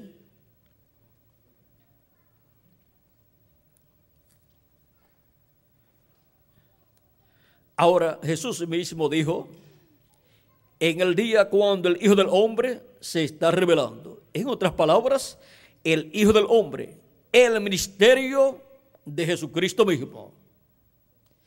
¿Qué es la revelación del Hijo del Hombre? Es la manifestación del ministerio mismo de Jesucristo en la tierra, en carne humana, en un hombre, en esta tierra como la revelación de Moisés y la revelación de Elías es el ministerio mismo de Elías y el ministerio mismo de Moisés, siendo manifestados en carne humana, en un hombre de este tiempo final. Como fue la revelación de Elías por segunda ocasión, fue el ministerio de Elías manifestado en Eliseo y la revelación de Elías o manifestación de Elías por tercera ocasión fue el ministerio de Elías manifestado en Juan el Bautista. El Espíritu Santo de Juan el Bautista operando ese ministerio. Y la manifestación o revelación de Elías por cuarta ocasión fue la manifestación del ministerio de Elías por cuarta ocasión en el reverendo William Branham. Y la revelación de Elías por quinta ocasión será la manifestación del ministerio de Elías siendo operado por el Espíritu Santo en un hombre de este tiempo en medio de la iglesia de Jesucristo, después en medio del pueblo hebreo.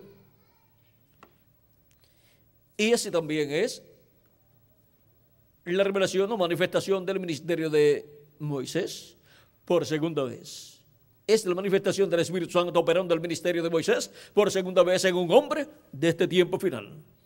Y la revelación del ministerio de Jesucristo es la manifestación del Espíritu Santo operando el ministerio de Jesucristo por segunda vez en un hombre de este tiempo final.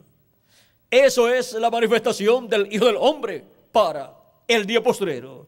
Y estar escuchando y recibiendo el mensaje de Cristo, el ángel del pacto, el Espíritu Santo a través de esa manifestación en carne humana en el día postrero, es estar en pie delante del Hijo del Hombre, recibiendo su palabra y recibiendo sus bendiciones. ¿Vieron lo sencillo que es todo?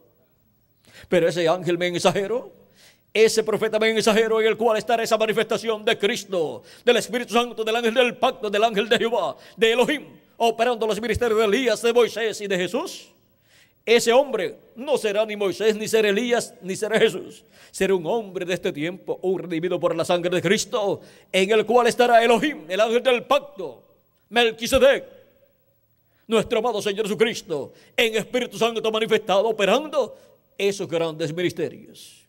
Y hablando por medio de ese hombre, todas estas cosas que deben suceder pronto. Y así revelándonos estos grandes misterios correspondientes a este tiempo final, revelándonos las cosas de los gentiles, del reino de los gentiles, dando a conocer que el fin para el reino de los gentiles ha llegado, el tiempo final para el reino de los gentiles ha llegado, y dando a conocer los juicios divinos que han de venir sobre el reino de los gentiles, pero también dando a conocer las bendiciones de Dios para la iglesia del Señor Jesucristo. Ahora hemos visto lo que es la manifestación del Hijo del Hombre en el día posterior. Es la manifestación del ángel del pacto del Espíritu Santo a través de un hombre de este tiempo final, hablándonos todas estas cosas que deben suceder pronto. Por eso Juan el apóstol quiso adorar a ese ángel del Señor Jesucristo a través del cual la manifestación del Hijo del Hombre estará siendo dada a conocer a la iglesia de Jesucristo en el día posterior. Ese hombre en el cual estará esa manifestación de Cristo, el del pacto, de Elohim, de Melquisedec, del Hijo del Hombre, será el ángel del Señor Jesucristo. No hay otro ángel mensajero después de ese ángel mensajero. Y no hay otro ángel mensajero después del reverendo William Branham. No hay otro ángel mensajero antes del ángel mensajero del Señor Jesucristo. O sea que entre el séptimo ángel mensajero de la séptima de la iglesia gentil, el reverendo William Branham, y el ángel del Señor Jesucristo, no hay ninguno en medio de ellos. Entre, entre ellos dos, no hay otro mensajero. Está el precursor de la segunda venida de Cristo, el ángel mensajero de la séptima de la iglesia gentil, el reverendo William Branham con el Espíritu Virtud de Elías por cuarta ocasión, y después viene el ángel mensajero del Señor Jesucristo con el Espíritu Virtud de Elías por quinta ocasión. No hay un cuatro y medio Elías. Hay un cuarto Elías y hay un quinto Elías. Ahora podemos ver que este misterio del Hijo del Hombre, viniendo en el día posterior, manifestándose, Cristo el ángel del pacto en cara de en su ángel mensajero, dará cumplimiento a estas profecías y la simiente de Abraham, según la fe y conforme a la fe en Cristo, porque todos los creyentes en Cristo, que lo han recibido como su Salvador y han lavado sus pecados en la sangre de Cristo y han recibido su Espíritu, son hijos de Abraham, simiente de Abraham es la simiente celestial de Abraham. Y ahora esa simiente celestial de Abraham estará en pie delante del Hijo del Hombre en este tiempo final. Cristo dijo, orad, rogad que seáis tenidos por dignos de evitar todas estas cosas que vendrán, todos estos juicios divinos que han de caer sobre la raza humana, como cayeron en Sodoma y Gomorra, y como cayeron en el tiempo del diluvio. Y estar en pie delante del Hijo del Hombre. Cuando se habla del hijo del hombre o hijo del hombre, eso es título de profeta. Y por consiguiente, en la manifestación del hijo del hombre, tiene que estar un profeta en la tierra a través del cual Cristo en Espíritu Santo esté manifestado. Cristo, el ángel del pacto, el ángel de Jehová, el mismo que libertó al pueblo hebreo, es el mismo que ha estado en los profetas del Antiguo Testamento y estuvo en Jesús en toda su plenitud estuvo en los apóstoles y estuvo en los siete mensajeros, en la porción correspondiente a cada tiempo, y estará en ese tiempo final en su ángel mensajero manifestado, primeramente como las primicias, y después cuando sea adoptado el ángel del Señor Jesucristo, eso será la manifestación plena del Hijo del Hombre en su venida.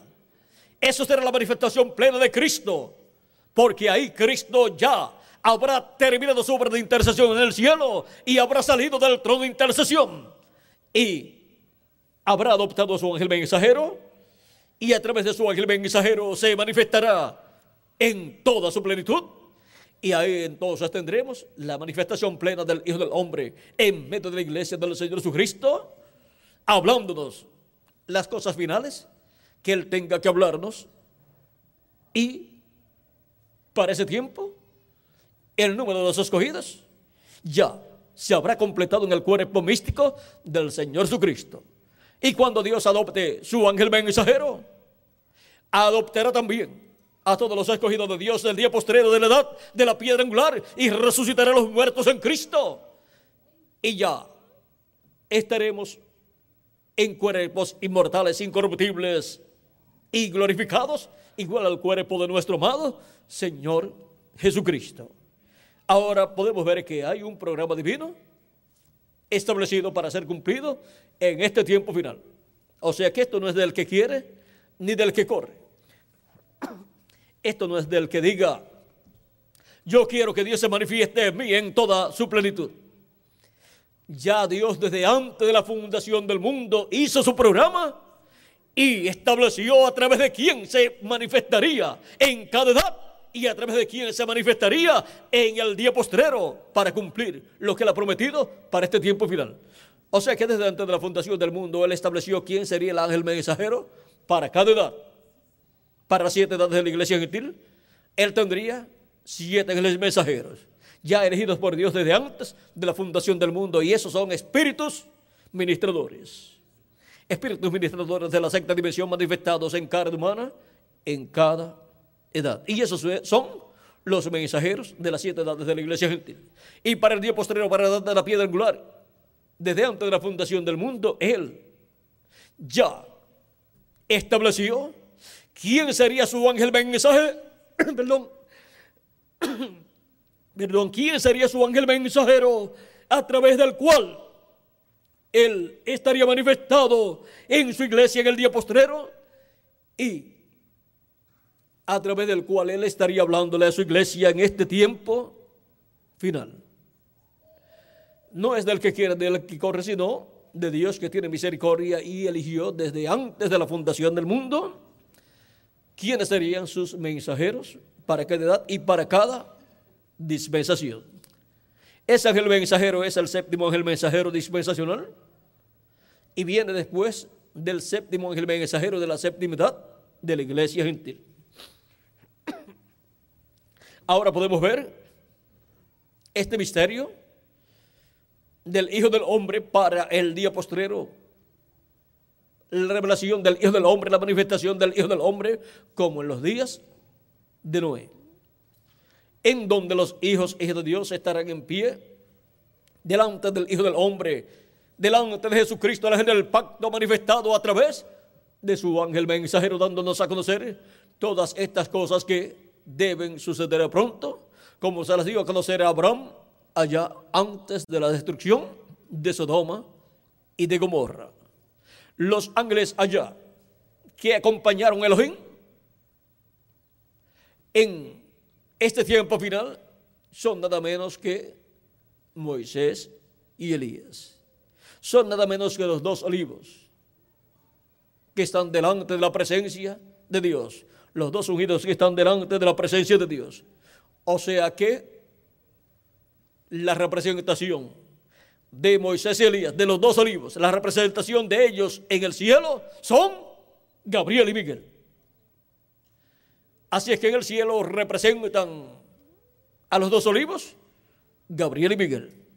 Por lo tanto, en el tiempo de la manifestación de los ministerios de Moisés y Elías, estarán Gabriel y Miguel en acción en favor de la iglesia del Señor Jesucristo y también del pueblo hebreo. Por eso en Daniel capítulo 12 dice el arcángel Gabriel al profeta Daniel que en aquel tiempo se levantará Miguel, el gran príncipe que está de parte de los hijos del pueblo de Daniel, o sea, de los hijos de Israel.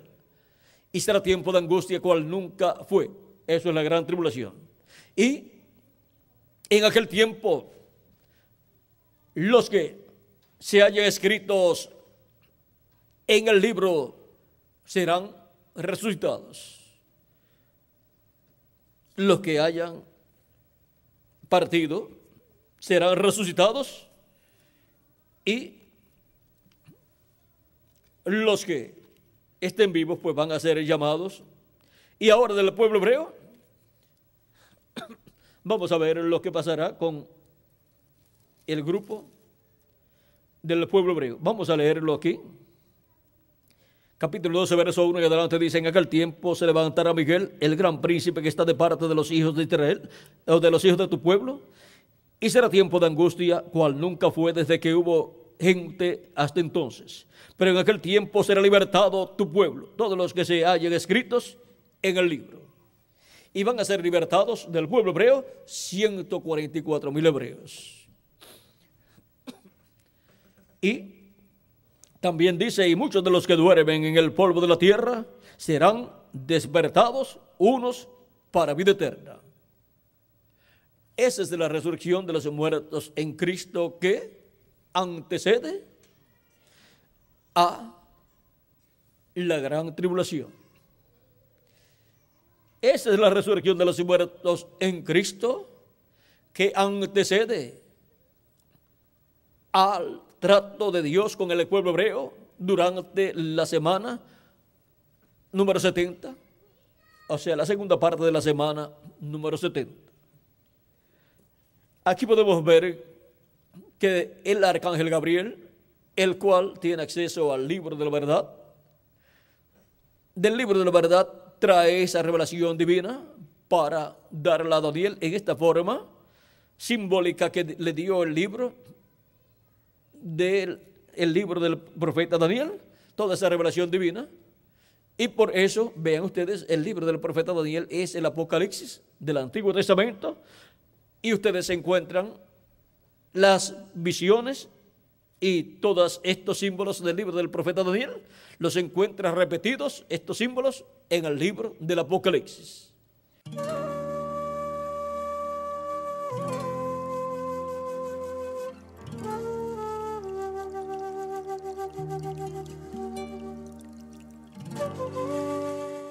También en el capítulo 7 de San Juan, verso 37 al 39 dice, en el último y gran día de la fiesta, esto fue la fiesta de los tabernáculos, Jesús se puso en pie y alzó la voz diciendo, si alguno tiene sed, venga a mí y beba.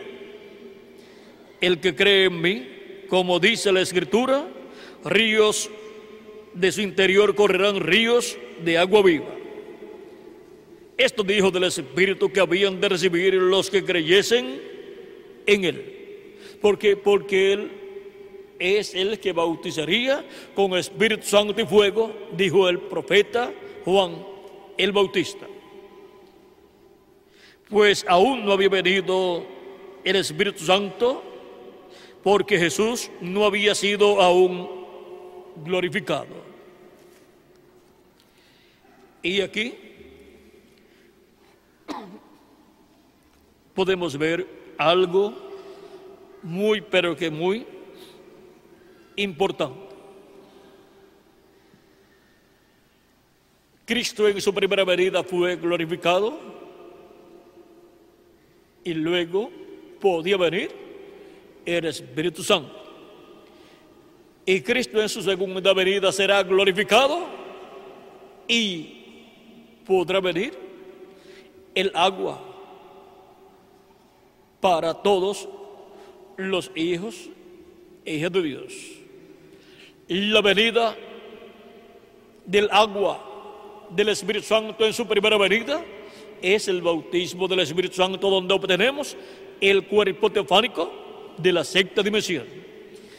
Y el agua que Él estará dándonos en su segunda venida, cuando sea glorificado y su nombre sea glorificado otra vez? Pues Cristo dijo en San Juan, capítulo 12, vamos a ver, verso 28, Padre, glorifica tu nombre. Entonces vino una voz del cielo, lo he glorificado y lo glorificaré otra vez. Fue glorificado en su primera venida el nombre de Dios.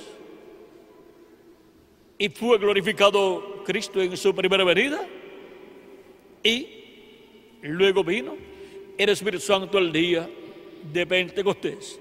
Luego de llevar a cabo su obra de redención en la cruz del Calvario. Y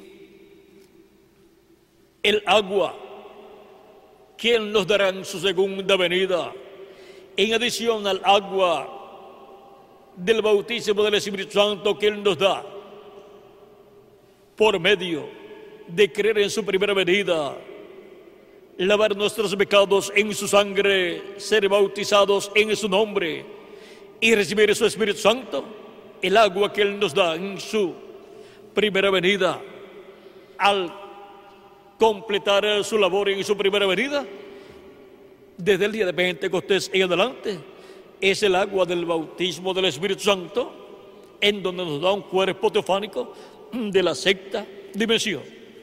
Y cuando todos los que están escritos en el cielo, en el libro de la vida del Cordero, hayan tomado de esa agua, se habrá completado el número de los escogidos de Dios. Y entonces Él nos dará en su segunda venida del agua,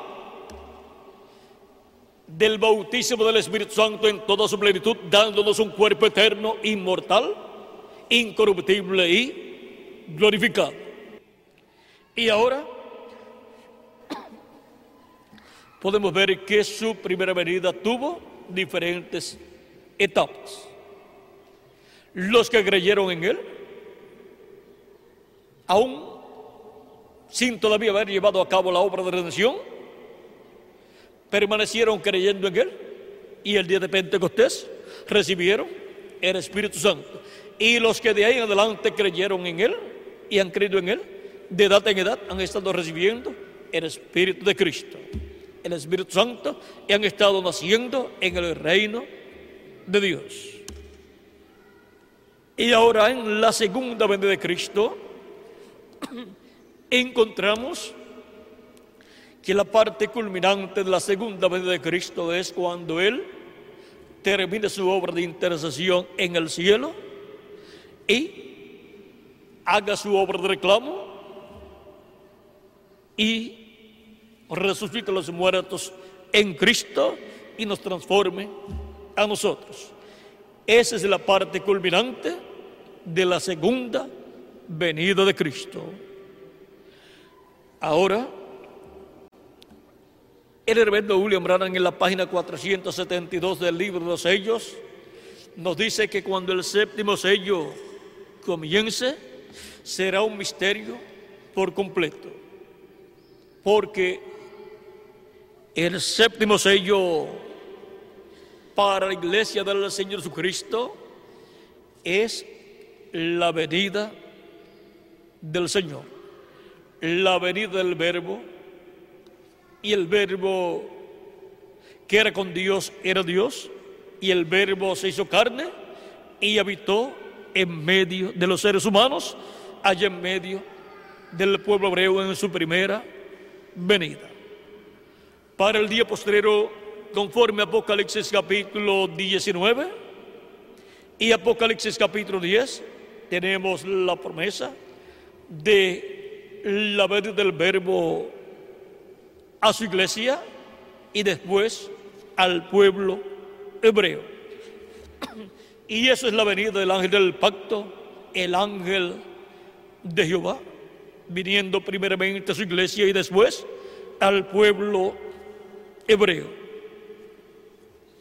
Veamos lo que dice el reverendo William Branham con relación a la venida del verbo del ángel del pacto del ángel de Jehová, a la venida del ángel fuerte que desciende del cielo en Apocalipsis capítulo 10. Dice, página 57 del libro de los sellos, dice, vi otro ángel fuerte descender del cielo cercado de una nube y el arco celeste sobre su cabeza. Ahora, si usted se fija bien, notará que esta persona es Cristo, porque aún en el Antiguo Testamento Él fue llamado el ángel del pacto. Y Él ahora viene directamente a los judíos porque su iglesia ha llegado a su fin y su rostro era como el sol, y sus pies como columnas de fuego. ¿Recuerdan el ángel de Apocalipsis capítulo 1? Este es el mismo. Un ángel es un mensajero y él es un mensajero a Israel. ¿Ve usted? La iglesia está a punto de ser raptada. Él viene por su iglesia. Y ahora Él viene por su iglesia. Y ahora, ¿cómo estará el ángel del pacto Cristo en medio de su iglesia en el día postrero? Pues de edad en edad en el Antiguo Testamento estuvo en cada profeta y después estuvo en humana en toda su plenitud en Jesús. Pero antes de ser bautizado por Juan, era una persona sencilla en medio del pueblo hebreo y era un joven carpintero, o sea, un obrero de la construcción. Pero en ese obrero de la construcción llamado Jesús se cumplió la venida del ángel del pacto. Y ahora, de edad en edad, Cristo el ángel del pacto ha estado en medio de su iglesia, manifestado por medio de cada ángel mensajero. Y para el día postrero tiene que estar en su iglesia en la edad de la piedra angular. Pero, ¿cómo va a estar manifestado en su iglesia Cristo el ángel del pacto? Siendo que Él tuvo que tener un velo de carne en su primera venida para manifestarse y cumplir su primera venida y así estar en medio del pueblo y hablarle al pueblo. Para el día postrero vamos a ver cómo tiene que estar en medio de su iglesia y en qué etapa estará su iglesia.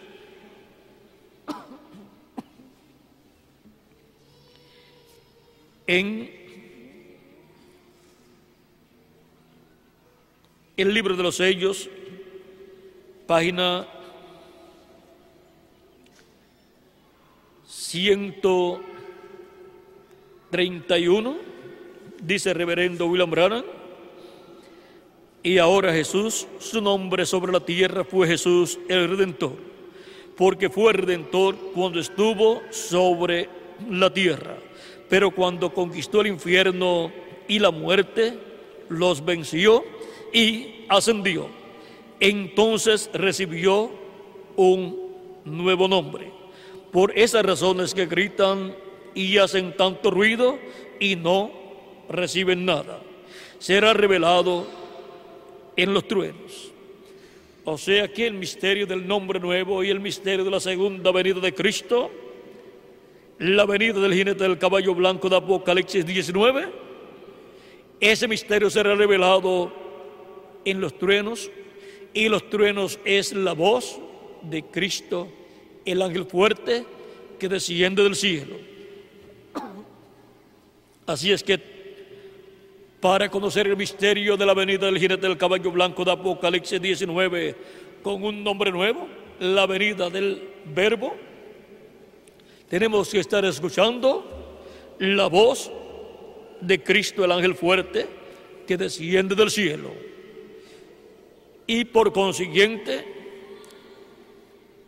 Él tiene que tener un instrumento a través del cual nos dé a conocer todas estas cosas que deben suceder pronto en este tiempo final.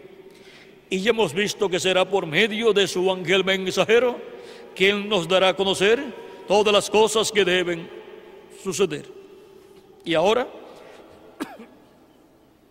continuamos leyendo, dice, fíjense en el misterio, Él viene cabalgando. Tiene que haber algo para cambiar esta iglesia. Ustedes saben eso. Tiene que venir algo. Ahora noten, nadie entendía ese nombre, sino el mismo. Viene con un nombre nuevo y tiene que venir algo para cambiar su iglesia. Y eso que tiene que venir es el jinete del caballo blanco de Apocalipsis 19, el verbo con un nombre nuevo, que ninguno entenderá sino él mismo. Y estaba vestido de una ropa teñida en sangre, y su nombre es llamado el Verbo de Dios. Y los ejércitos que están en el cielo le seguían en caballos blancos, vestidos de lino finísimo, blanco y limpio. Y de su boca sale espada aguda para herir con ella las gentes. Y él las reirá con vara de hierro. Y él pisa el lagar del vino del furor y de la ira del Dios Todopoderoso. Y en su vestidura y en su muslo tiene escrito este nombre, Rey de Reyes y Señor de señores. Apocalipsis 19, verso 13 al 16. Allí viene el Mesías. Allí es donde está. Y ahora vamos a ver con más claridad la venida del verbo. En esta misma página 131 al final dice, pero Cristo es llamado el verbo de Dios. Él es la palabra. Por eso es llamado el verbo de Dios. Ahora Él tiene un nombre que nadie sabe, pero es llamado el verbo de Dios.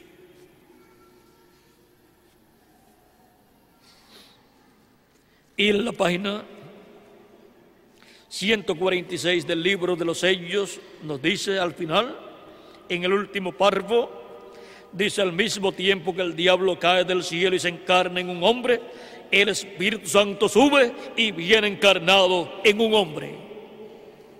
Ese es el misterio de la venida del Espíritu Santo en el día postrero. Sube sube la edad de la piedra angular y viene encarnado en un hombre, el cual será el ángel del Señor Jesucristo.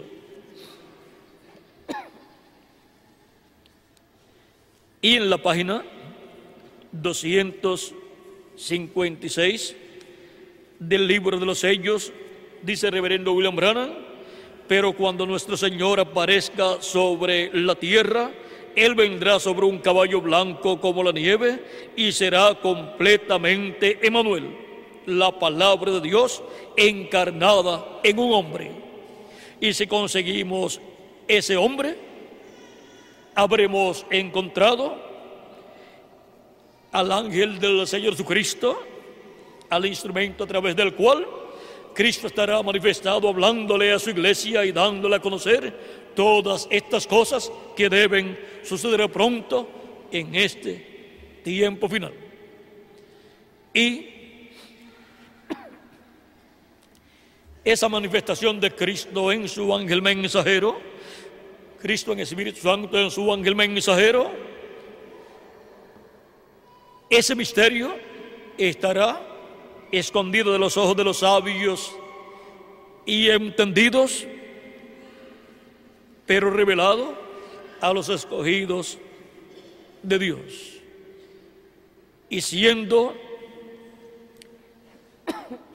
que ese ángel del Señor Jesucristo es el que le dio la revelación a Juan y es un espíritu teofánico de la sexta dimensión vendrá en medio de la iglesia de Jesucristo enviado por Cristo para ser el instrumento de Cristo del día postrero, para Cristo por medio de su ángel velarse y revelarse en medio de su iglesia y darnos a conocer todas estas cosas que deben suceder pronto en este tiempo final. Por eso en Apocalipsis capítulo 4 Cristo dijo, sube acá, sube acá, y yo te mostraré las cosas que sucederán después de estas. Y en Apocalipsis capítulo 22, verso 6, estas cosas que deben suceder son dadas a conocer por el ángel del Señor Jesucristo. No hay ninguna contradicción ahí. Lo que hay es una grande revelación de Jesucristo a través de su ángel mensajero, manifestado a través de su ángel mensajero y hablando a través de su ángel mensajero a su iglesia.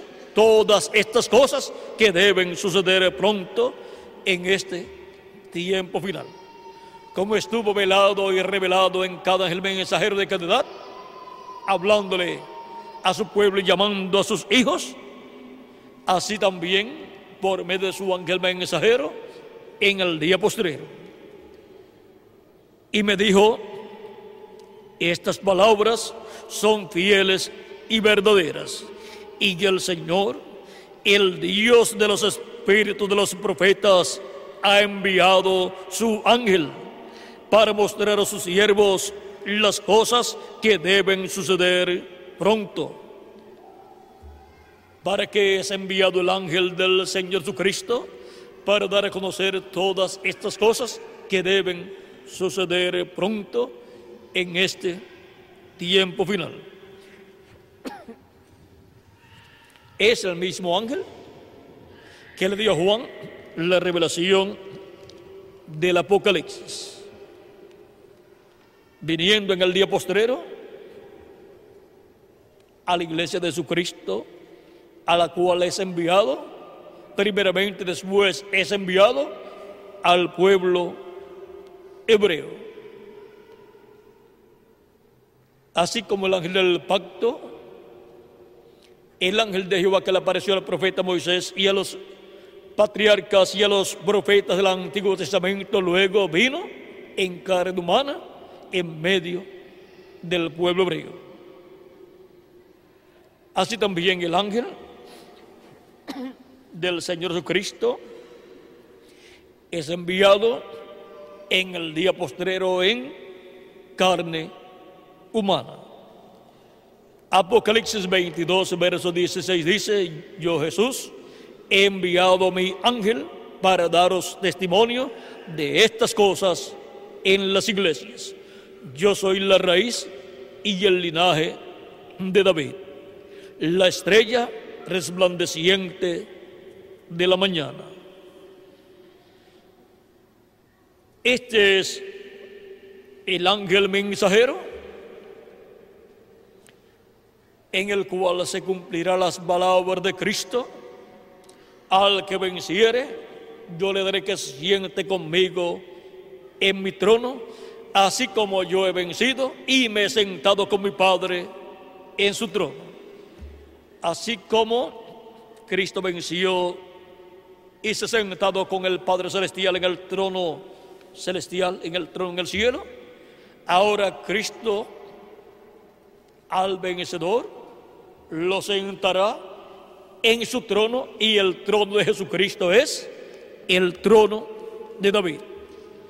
Es el trono de Jesucristo aquí en la tierra, el trono de David, donde Cristo sentará al vencedor. Y ese será el ángel del Señor Jesucristo, el mismo que le dio a Juan la revelación del Apocalipsis, el cual estará en carne humana en el día postrero, en medio de la iglesia de Jesucristo. En la reunión de estos ángeles de las siete edades de la iglesia, aquí en esta nube, encontramos que entre ellos estaba otro ángel que era diferente a los demás, el cual se encuentra aquí formando el cabello blanco del Señor. Y dice el reverendo William Brannan acerca, hablando acerca de ese ángel, en la página 469 del libro de los sellos, y notaron que dije que uno de esos ángeles era muy raro, me pareció muy distinto a los demás. estaban en una constelación con tres a cada lado y uno arriba. Y el que estaba a mi lado, contando desde la izquierda hacia la derecha, ese sería el séptimo ángel. Él era más brillante y significaba más para mí que los demás.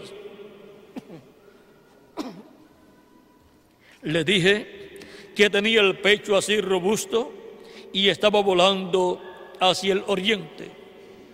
Le dije también que me levantó, me alzó. Ahora, aquí está. Era el que tenía el séptimo sello. Y ahora el ángel que tiene el séptimo sello, y el séptimo sello es la venida del Señor. El ángel que tiene el séptimo sello es el que está aquí, formando el cabello blanco del Señor. Para el cumplimiento del séptimo sello, estará presente ese ángel manifestándose en medio de la iglesia de Jesucristo, porque ese es el ángel que viene enviado a la iglesia de Jesucristo. Y Él estará manifestado en carne humana en el día postrero y por consiguiente estará el Espíritu de Cristo, el Espíritu Santo, cumpliendo sus promesas para el día postrero y estará dándonos a conocer todas estas cosas que estarán sucediendo en este tiempo final. Y eso dará cumplimiento a la venida del jinete del caballo blanco de Apocalipsis 19. El reverendo William Brannan hablando del jinete del caballo blanco. De Apocalipsis 19 nos dijo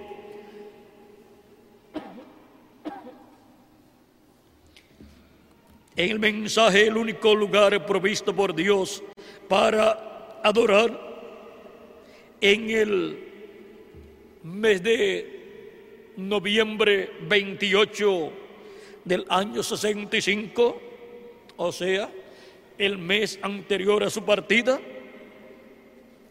nos dijo, aquí tenemos en este libro de citas el extracto de lo que él dijo, está en la página 166 del libro de citas, párrafo 1485, y dice, ahora yo estaba poniéndome bastante viejo y pensé, habrá otro avivamiento, veré otro tiempo, y solo recuerden, del oeste vendrá un jinete en un caballo blanco ¿De dónde vendrá? Del oeste. Y el oeste es el occidente. El oeste, el occidente es el continente americano. Ya la séptima edad de la iglesia gentil, la edad de la Odisea se cumplió en la parte norte del continente americano, en la parte norte del oeste, y ahora solamente queda Centroamérica, Suramérica y el Caribe para el cumplimiento de la venida de este jinete del caballo blanco de Apocalipsis 19. Dice,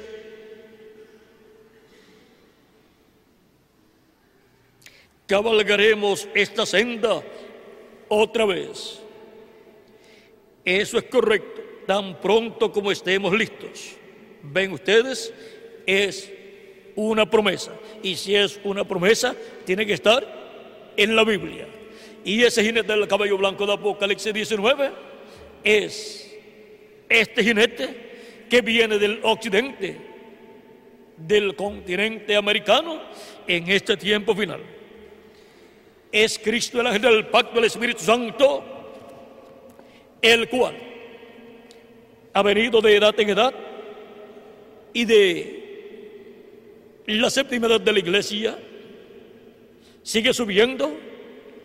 Aquí la séptima edad en Norteamérica sigue subiendo esta etapa o brecha y después pasa a la edad de la piedra angular en la América Latina y el Caribe. Y con la venida de ese jinete del cabello blanco de Apocalipsis 19, la iglesia del Señor Jesucristo tiene el avivamiento, el despertamiento espiritual del día posterior en la edad de la piedra angular, en el territorio latinoamericano y caribeño.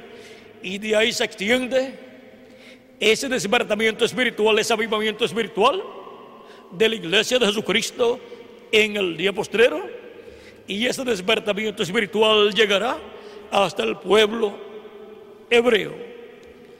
Por eso, cualquier persona escrita en el libro de la vida del Cordero desde antes de la fundación del mundo, si aún se encuentra fuera de la América Latina y el Caribe, hasta allá le llegará el mensaje del jinete del cabello blanco de Apocalipsis 19. El mensaje del verbo Cristo el ángel del pacto a través de su ángel mensajero en el día posterior. Y así entrará al avivamiento del día postrero en la edad de la piedra angular y será preparado para ser transformado y llevado con Cristo a la cena de las bodas del Cordero. Ahora hemos visto este misterio de Cristo con su iglesia en el día de hoy, en la edad de la piedra angular. Y hemos visto el territorio donde la edad de la piedra angular se estaría cumpliendo en este tiempo final. Ahora, hay un misterio muy grande en el ángel que libertó al pueblo hebreo en el ángel de Jehová que aparecía a los profetas del Antiguo Testamento. Pero ese misterio fue abierto cuando se hizo carne y habitó en medio del pueblo hebreo. Y ahora el misterio del ángel del Señor Jesucristo ha sido un misterio que ni los teólogos han podido abrir. Como tampoco pudieron abrir el misterio del ángel de Jehová en el Antiguo Testamento los teólogos del pueblo hebreo bajo la religión del judaísmo. Pero cuando se hizo carne, ahí estaba ese misterio manifestado. Y ahora, todos los que querían conocer el misterio del ángel de Jehová,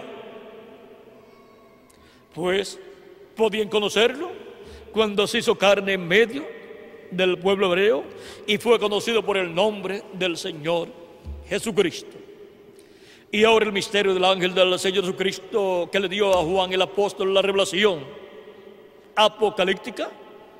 Ven ustedes, ese es el ángel enviado por Cristo, enviado por Dios con la revelación de Jesucristo.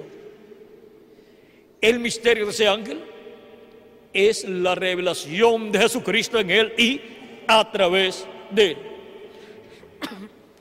Cristo velado y revelado a través de su ángel en el día posterior en la edad de la piedra angular, así como el misterio de cada edad fue el misterio de Cristo, el ángel del pacto, velado y revelado en el ángel mensajero de cada edad. Y ahora, para el día postrero, hemos de conocer el nombre del ángel del Señor Jesucristo. Cuando ese misterio, Cristo a través de su ángel lo esté abriendo a su iglesia, entonces todos conocerán el nombre Qué tendrá ese ángel de Jesucristo aquí en la tierra. Ese es el misterio de ese ángel. Pero vean ustedes, ese ángel no aceptó la adoración que Juan el apóstol le ofreció. ¿Por qué? Porque ese ángel no es el Señor Jesucristo.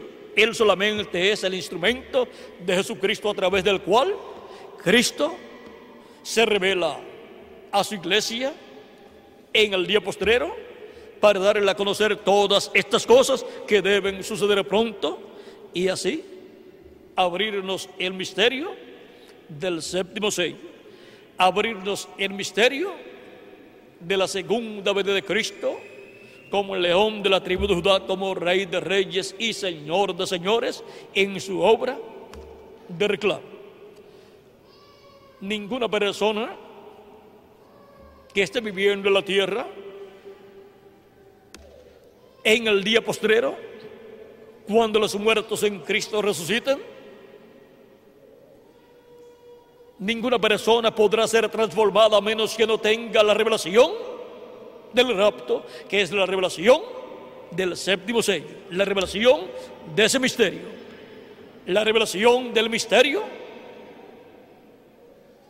del ángel que era diferente a los demás la revelación del misterio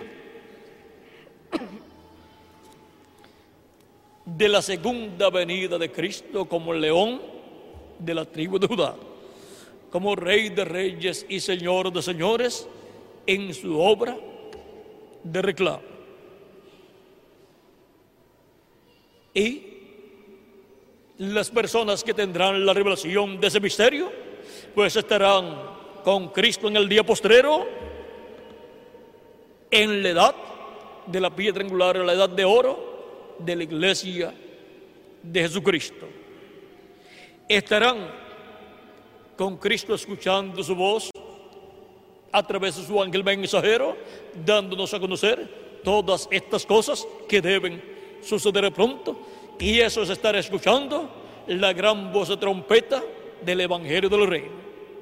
Eso es estar escuchando la voz de los siete truenos emitiendo sus voces y revelándonos el misterio del séptimo sello y dándonos así la fe, la revelación de la segunda venida de Cristo, la revelación para ser transformados y llevados con Cristo a la cena de las bodas del Cordero en el cielo.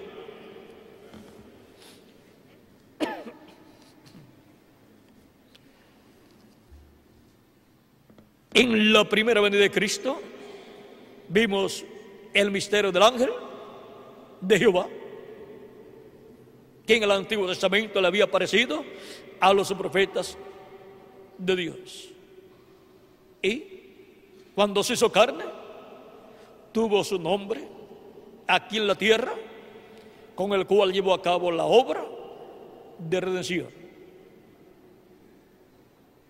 Pero sin embargo Jesús no le dijo a nadie mi nombre, antes de venir aquí a la tierra era tal nombre. Pero Moisés le preguntó cuál era su nombre y le dio las cuatro consonantes Y, H, W, H. Pero Jesús no le dijo, mi nombre allá en aquel tiempo era tal y se pronunciaba así. Pero le dijo a los judíos, Abraham deseó ver mi día, lo vio y se gozó. Le dice, no tiene 50 años y dices que has visto a Abraham. Jesús le dijo, antes que Abraham fuese, yo soy. Y ahora siendo antes que Abraham, pues tenía un nombre que nadie conocía, sino él mismo. Y aun cuando vino en carne humana, tenía un nombre que nadie conocía, que nadie entendía, sino él mismo. Y era un nombre que ya otras personas también lo habían tenido. Pero al estar ese nombre en Jesús, vean ustedes, siendo el verbo hecho carne, era nada menos que el ungido de Dios, el ungido con el Espíritu Santo en toda su plenitud. Por lo tanto, era Señor y Cristo. Jesús es Señor y Cristo. Y ahora encontramos que para el día postrero muchas personas estarán viendo al ángel del Señor Jesucristo enviado por Jesucristo, pues es Cristo el que dice, yo Jesús he enviado mi ángel para daros testimonio de estas cosas en las iglesias. Y Él es antes que Juan, el apóstol, antes que los demás apóstoles y antes que los mensajeros de las siete edades de la iglesia. Miren, está dándole a Juan la revelación del Apocalipsis. Pero él quizás nunca le diga a la iglesia de Jesucristo y quizás tampoco al pueblo hebreo cuál es su nombre. Cuando él estaba dándole la revelación a Juan, el apóstol. O sea, quizás no le revele, o quizás le revele en alguna ocasión el nombre que él tenía antes de ser enviado a la iglesia y venir en carne en medio de la iglesia del Señor Jesucristo. Pero él tiene un nombre. Él tiene nombre pero Juan no escribió ese nombre de ese ángel del Señor Jesucristo. Pero él estando en la tierra en el día postrero, conocerá ese misterio y estando en la tierra en el día postrero, todos también conocerán el nombre que él tendrá aquí en la tierra. Y en ese nombre, pues este un misterio que él solamente conocerá.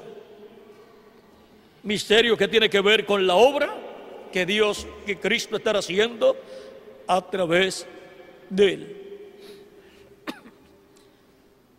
Ese es el ángel mensajero sobre el cual la promesa al que venciere, yo le daré a comer del man escondido y le daré una piedrecita blanca y en la piedrecita un nombre escrito que ninguno conoce sino aquel que lo recibe.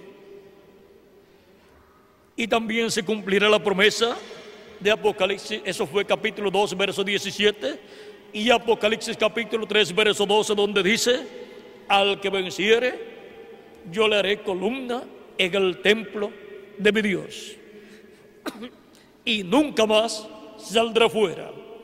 Y escribiré sobre él el nombre de mi Dios, la nueva Jerusalén. El nombre de mi Dios y el nombre de la ciudad de mi Dios, la nueva Jerusalén, la cual desciende del cielo de mi Dios. Y mi nombre nuevo. Es Cristo, es Cristo el que promete enviar a su ángel y es Cristo el que promete escribir sobre el vencedor el nombre de nuestro Dios, el nombre de la ciudad de nuestro Dios y su nombre nuevo. Es Cristo el que dice que Él tiene un nombre nuevo. Así es que ese misterio lo tendrá Cristo y lo revelará a su ángel mensajero. Y para que no surjan imitaciones, el ángel del Señor Jesucristo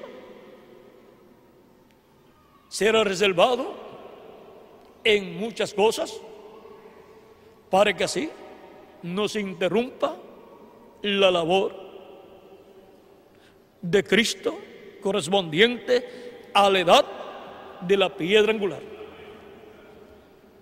Y aunque quizás en algunas ocasiones cualquier persona pueda pensar que el ángel del Señor Jesucristo no sabe por dónde va caminando o no sabe qué hacer, él no discutirá, sino que seguirá adelante como si no supiera, pero él sí sabrá. Porque así como Cristo en Espíritu Santo, el ángel del pacto guió a cada mensajero en cada edad, y para algunos quizás fueron, parecían un poquito ignorantes o tontos, pero ellos estaban trabajando en aquello que Cristo les encomendó. Y ahora, para el día postrero, el ángel del Señor Jesucristo estará trabajando en la obra de Cristo, en la forma que Cristo lo esté guiando. Aunque parezca un poco raro en la forma en que Él trabaja en algunas ocasiones en la obra de Cristo. Cristo le estará guiando y Él no hará nada a menos que Cristo lo guíe a hacerlo en esa forma.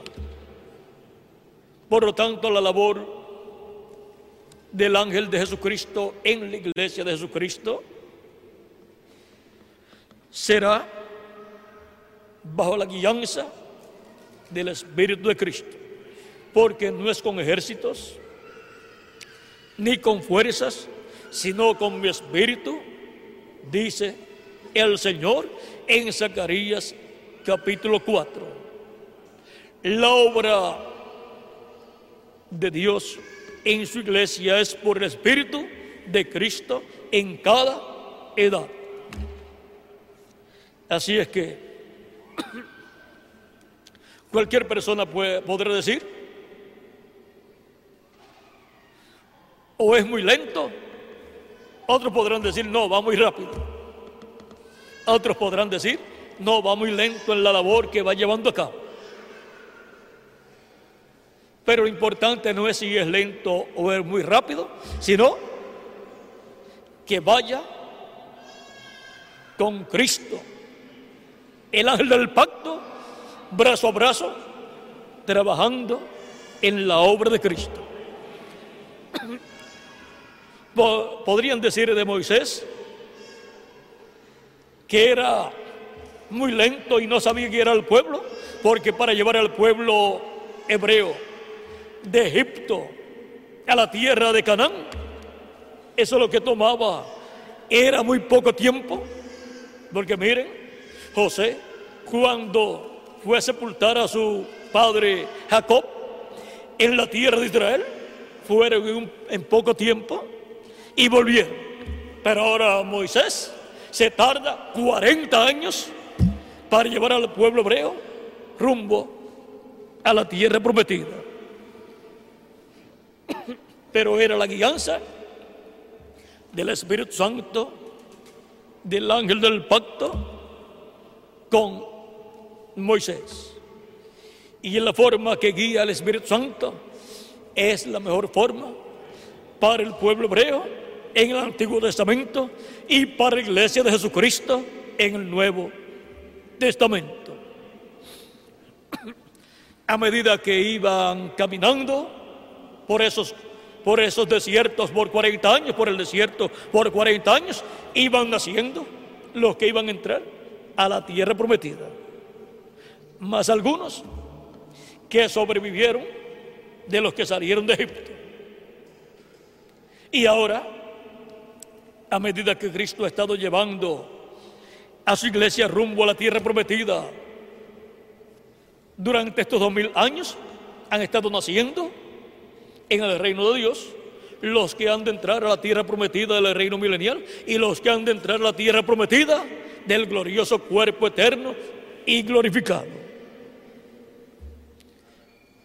Y así, ven ustedes, lo que para muchos ha sido un lapso de tiempo muy largo, no ha sido largo comparado con los beneficios que se han obtenido en la iglesia de Jesucristo. Muchos hijos e hijas de Dios en la iglesia de Jesucristo. Y en nuestra edad, aunque cualquier persona puede decir tanto tiempo y todavía no han resucitado los muertos en Cristo y nosotros no hemos sido transformados, todo eso obra para bien, porque han estado siendo llamados y juntados los escogidos de Dios. Y tienen que nacer, ¿dónde? Pues en la edad que está vigente en el tiempo final. Los hijos de Dios del día posterior. Así es que todo obra para bien. Y si pasa más tiempo, pues hay más hijos de Dios que tienen que nacer en el reino de Dios. Pero cuando se completa el número, entonces la familia de Dios estará completa, la iglesia de Jesucristo estará completa, porque la iglesia de Jesucristo se completa en la edad de la piedra angular. Ahí es donde se completa la familia de Dios. Y cuando se complete, los muertos en Cristo resucitarán, nosotros seremos transformados y nos iremos con Cristo a la cena de las bodas del Cordero en el cielo. Lo importante es estar con Cristo en la edad que nos corresponde en este tiempo final. Lo importante es estar en la casa de Dios con Cristo en su iglesia en este tiempo final. Y así poder ver a Cristo con su iglesia hoy en la edad de la piedra angular la cual se está cumpliendo entre latinoamericanos y caribeños. Y de cualquier otra nación podrán decir, ¿y qué tienen estos latinoamericanos y caribeños que hablan y creen así? Pues lo único que tenemos es que Dios nos escogió para este día, para este territorio y para esta edad, la edad de la piedra angular. Y nosotros lo hemos reconocido, porque Él nos ha revelado ese misterio. Y ahora podemos ver a Cristo con su iglesia novia hoy, en la edad de la piedra angular. Y podemos vernos ahí en la edad de la piedra angular, porque somos miembros de su iglesia novia en la edad de la piedra angular. La edad de la piedra angular es la edad más importante de todas las edades. Y es la edad donde las bendiciones mayores para los hijos de Dios están establecidas para ser manifestadas esas bendiciones en este tiempo final. Así es que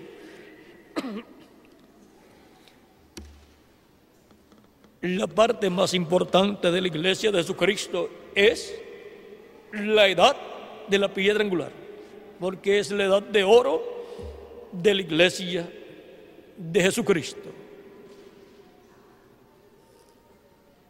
Todos los apóstoles desearon vivir en este tiempo. Y todos los hermanos de las edades pasadas desearon vivir también en este tiempo. Por lo tanto, nosotros que por elección divina nos ha tocado vivir en este tiempo, apreciamos con toda nuestra alma esta bendición tan grande que nos ha tocado en este día postrero, en donde podemos ver a Cristo con su iglesia novia, hoy en la edad de la piedra angular, siendo preparados para ser transformados en este tiempo final. Y si alguno se va antes de los nuestros, regresará en un cuerpo eterno. Así es que no hay problema con los que se vayan adelante porque serán testigos de la resurrección. Lo importante es estar con Cristo en este tiempo final. Y así poder ver a Cristo con su iglesia novia en la edad de oro, la edad de la piedra angular. Cristo con su iglesia novia hoy. Lo demás ha sido historia, la lo cual nosotros ya conocemos. Pero ahora la realidad de Cristo y su iglesia la estamos viviendo nosotros en este tiempo final, en la edad de la piedra angular. Ha sido para mí un privilegio grande estar con ustedes en esta ocasión, dándoles testimonio de Cristo y su iglesia novia, hoy, en tiempo presente. Por lo cual, la historia de la iglesia de Jesucristo de este tiempo final se está realizando. La historia siempre es lo que se ha vivido. Por lo tanto, nosotros estamos viviendo la realidad del programa divino y por consiguiente estamos haciendo la historia de la iglesia de Jesucristo de este tiempo final. Sean personas que ocupen una parte importante en la iglesia de Jesucristo en este tiempo final. Personas que ocupen su posición y lleven a cabo la labor que Cristo ha colocado en sus manos para este tiempo final. Rendidos a Cristo, él les usará a ustedes y a mí también. Y luego en la historia bíblica de la iglesia de Jesucristo, cuando estemos en el reino milenial, podremos leer la parte que llevamos a cabo en la iglesia del Señor Jesucristo. Cuando leemos en la Biblia, acerca de estos hombres y mujeres que fueron instrumentos de Dios. Decimos, quisiera ser como uno de ellos. Pues mire, ahora ha tocado usted la parte para usted ser como uno de ellos o mayor que uno de ellos.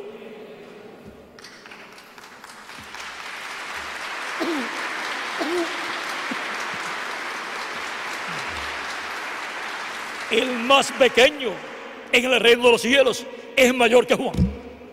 Así es que usted puede y usted es mayor que todos aquellos del pasado, del Antiguo Testamento, porque es un hijo o una hija de Dios. Entonces, nos dejamos usar por Cristo y la obra que Él hará a través de cada uno de ustedes y de mí será mayor que la que hizo en el Antiguo Testamento. Que las bendiciones de Cristo, el ángel del pacto, sean sobre todos ustedes y que les use grandemente en su obra en este día postrero. Y que todos ustedes y yo también aparezcamos como los valientes, los héroes de la fe de este día postrero en el reino de Dios. Y que pronto se complete el número de los escogidos de Dios. Y que pronto Cristo termine su obra de intercesión en el cielo y resucite a los muertos en Cristo y transforme a todos los que estaremos vivos en este tiempo final cuando los muertos en Cristo resuciten. En el nombre eterno del Señor Jesucristo. Amén y amén.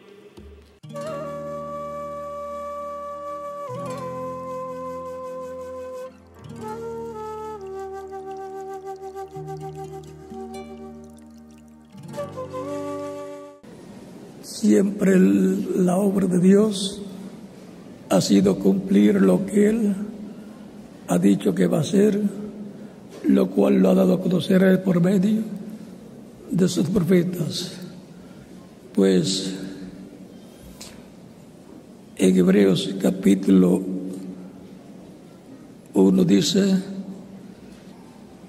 verso 1 en adelante dice, Dios habiendo hablado muchas veces y de muchas maneras en otro tiempo a los padres por los profetas, en estos posteriores días nos ha hablado por el Hijo, a quien constituyó heredero de todo y por quien asimismo hizo el universo, el cual siendo el resplandor de su gloria y la imagen misma de su sustancia, y que sustenta todas las cosas con la palabra de su poder, habiendo efectuado la purificación de nuestros pecados por medio de sí mismo, se sentó a la diestra de la majestad en las alturas. Dios, el cual habló por medio de los profetas, dice en estos posteriores días, nos ha hablado por el Hijo.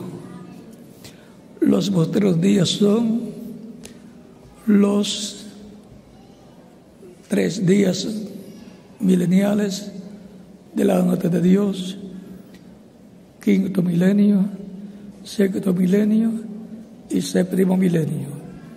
El séptimo milenio de la noche de Dios es el día postrero de la noche de Dios, porque un día de la noche del Señor es como mil años y mil años como un día, lo dice en segunda de Pedro, capítulo 10, verso 8 y el Salmo 30. Cuando se dice un día delante de Dios, para los seres humanos son mil años, porque un día delante de Dios es como mil años para los seres humanos. Y ahora en Zacarías nos dice,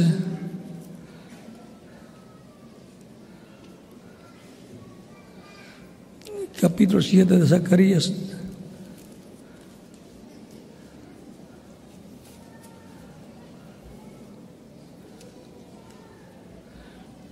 Verso 11 al 12 dice, pero no quisieron escuchar, antes volvieron la espalda y taparon sus oídos para no oír, y pusieron su corazón como diamante para no oír la ley y las palabras que Jehová de los ejércitos enviaba por su espíritu por medio de los profetas primeros.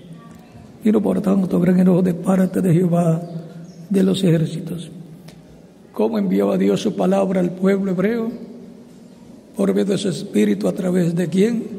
De los profetas.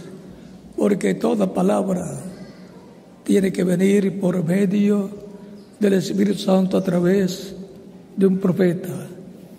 Eso ha sido siempre el orden divino, ayer, hoy y siempre. Por eso, cuando se nos habla del ángel del Señor Jesucristo, de Apocalipsis capítulo 1, verso 1 en adelante, y que aparece en todo el libro del Apocalipsis, ese es un espíritu de profeta que Dios envía en vez de su iglesia para traer la revelación divina del Apocalipsis de todas las cosas que deben suceder durante la dispensación de la gracia y durante la dispensación del reino y luego en la eternidad. Esa es la forma para traer la revelación apocalíptica de parte del Señor Jesucristo en el Espíritu Santo a través de su ángel mensajero, delante del cual Juan el apóstol en el capítulo en el capítulo 19 se arrodilló delante de él para adorarlo y el ángel le dice, mira, no lo hagas, yo soy consiervo tuyo y con tus hermanos los profetas, adora a Dios, porque ese ángel no es Jesucristo, por eso no recibió la adoración que Juan quiso ofrecerle. Es el ángel del Señor Jesucristo, así como en el Antiguo Testamento la Escritura nos dice que el ángel de Jehová le aparecía a los diferentes profetas. El ángel de Jehová, que es Cristo, en su cuerpo angelical, llamado el ángel del pacto, le aparecía. Y así como Dios en el Antiguo Testamento tiene su ángel, su mensajero, Cristo en el Nuevo Testamento tiene su ángel, para por medio de su ángel, para conocer las cosas que deben suceder pronto, conforme a como está dicho que Él hará. Y si Él dice que será por medio de su ángel, tiene que ser por medio de su ángel.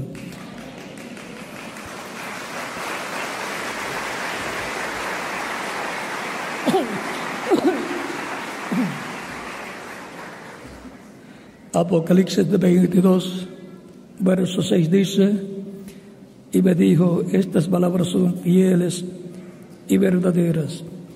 Y el Señor, el Dios de los espíritus de los profetas, ha enviado su ángel para mostrar a sus siervos las cosas que deben suceder pronto. Ya quedó establecido por las palabras que el Espíritu de Dios le dio a Reverendo William Branham, que el ángel del Señor Jesucristo de Apocalipsis, que trae la revelación de Cristo, es un profeta mensajero al cual viene la palabra. Es el ángel mensajero de Jesucristo, así como en el Antiguo Testamento, el ángel mensajero de Dios era Cristo, el ángel del pacto, era el Espíritu Santo, Cristo es Espíritu Santo, y ahora en el Nuevo Testamento, el ángel del Señor Jesucristo es un profeta también. Ahí hay un misterio grande que en el día postrero será abierto para beneficio de toda la iglesia del Señor Jesucristo.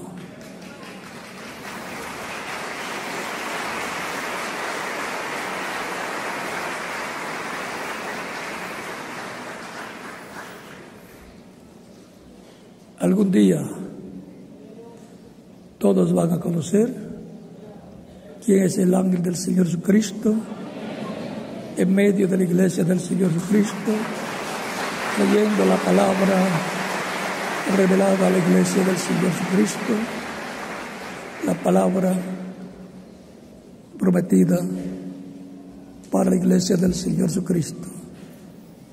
Ya sabemos que es un espíritu de profeta, un profeta en su cuerpo angelical, el que le estuvo trayendo la palabra a Juan el apóstol, la revelación del Apocalipsis, que es la revelación de Cristo para su iglesia y las cosas que serían llevadas a cabo por Cristo en medio de su iglesia.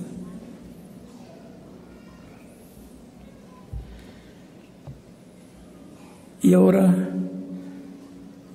el libro del Apocalipsis contiene todo lo que sucedería durante la dispensación de la gracia, durante la dispensación del reino y en la eternidad. Y eso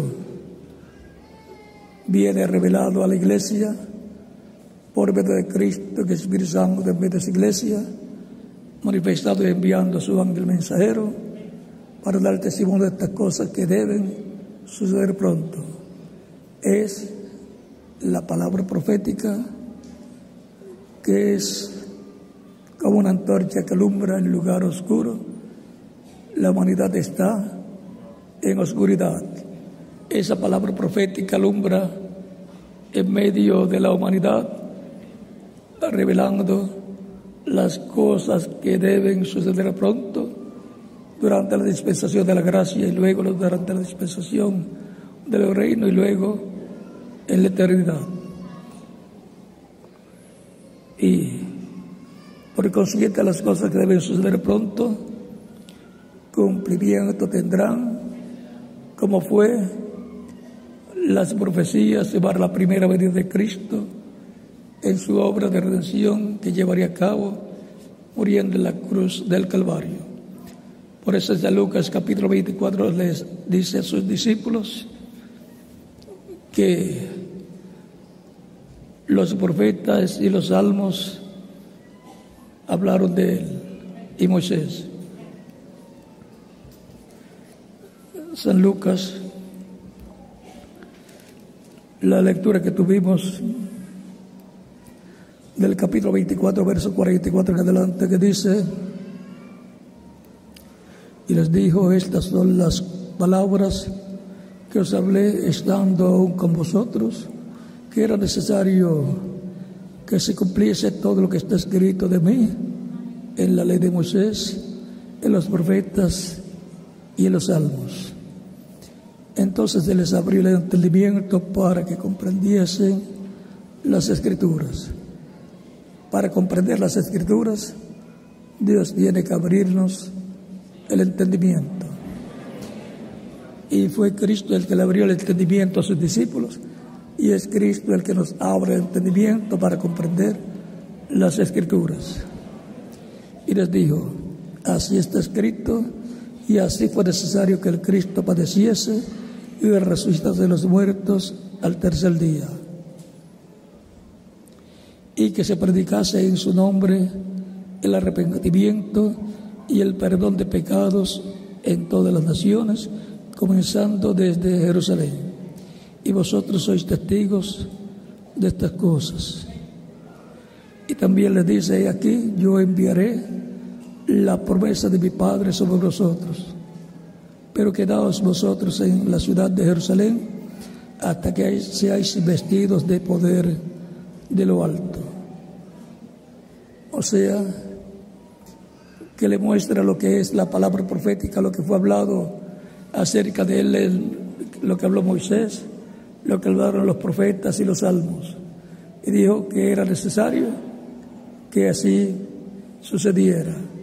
La palabra profética es el pensamiento de Dios hablado por los profetas de las cosas que han de suceder esa palabra profética luego que es hablada tiene que materializarse, tiene que cumplirse. Esa es la voz de Dios por medio de velos humanos de carne que son los profetas a los cuales viene la palabra de Dios. Siempre que hay una promesa de que Dios va a hablar a su pueblo, tendrá un velo de carne, un profeta, al cual vendrá la palabra y a través de ese profeta, Dios, por medio de su espíritu, le hablará a su pueblo que está bajo el pacto vigente para ese tiempo. Por lo tanto, hay grandes bendiciones para este tiempo final, para el cumplimiento pleno de las profecías para el día posterior. Hay muchas profecías paralelas a las profecías de la primera venida de Cristo, así son las profecías para segunda venida de Cristo, así como hubo una edad de piedra angular para la primera venida de Cristo, porque si bien la piedra angular, la edad es de piedra angular. Y por consiguiente, las palabras proféticas para esa edad tienen que ser cumplidas en esa edad Y el instrumento que Dios tenga para ese tiempo recibirá esas palabras, las hablará el pueblo y se materializarán en medio de la raza humana. Así fue en la primera vez de Cristo, en donde tuvo un mensajero que envió delante de él, el cual fue Juan el Bautista, precursor de la primera venida de Cristo, y dijo, Él es mayor que yo. Y entonces, para el día posterior habrá una edad de piedra angular también, para la venida de piedra angular, la venida de Cristo a su pueblo del nuevo pacto, para cumplir plenamente las profecías del día postrero. Las profecías del día postrero se cumplirán en la edad paralela a la edad de la primera vez de Cristo, la edad de piedra angular. Por lo tanto, en medio del pueblo gentil, en medio de la iglesia del Señor Jesucristo, habrá una edad de piedra angular como la hubo en medio del pueblo hebreo allá dos mil años atrás, donde se cumplió la palabra profética que fue hablada por Moisés, por los profetas y los salmos. Así también hay una edad de piedra angular para la venida de la piedra angular, la venida de Cristo a su iglesia en este tiempo final. Para el cumplimiento pleno de las profecías del día postrero para darnos la revelación del séptimo sello, la revelación de la segunda vez de Cristo como león de la tribu de Judá, con el librito abierto en su mano, para darnos a comer ese librito que primero se lo tiene que dar a comer al mensajero correspondiente a la edad de la piedra angular para que él luego lo pase a nosotros y nos dé a comer también de la misma palabra que él comerá en el día posterior, porque no solamente de pan vivir el hombre, sino de toda palabra que sale de la boca de Dios. Y toda palabra que sale de la boca de Dios, la boca de Dios son los profetas de Dios, a través de los cuales Dios habla de edad en edad y de dispensación en dispensación. Por lo tanto, es importante conocer cuáles son las profecías del día postrero, porque cada una de ellas serán cumplidas en este tiempo final, en la edad de oro de la iglesia, la edad de piedra angular, la edad de la venida del Señor a su iglesia, en el día postrero en el cual estamos viviendo. Por lo tanto, es importante que estemos apercibidos de que Dios estará abriéndonos las escrituras y abriéndonos el entendimiento para comprender las profecías para el día postrero y su cumplimiento en medio de su iglesia en este tiempo final.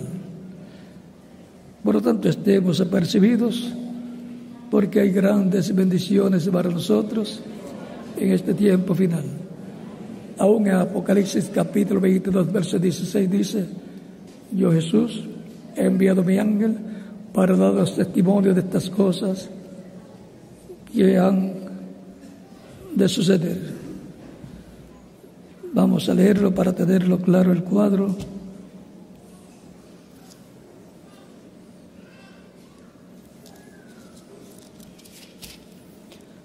Yo Jesús he enviado mi ángel para dar testimonio de estas cosas en las iglesias.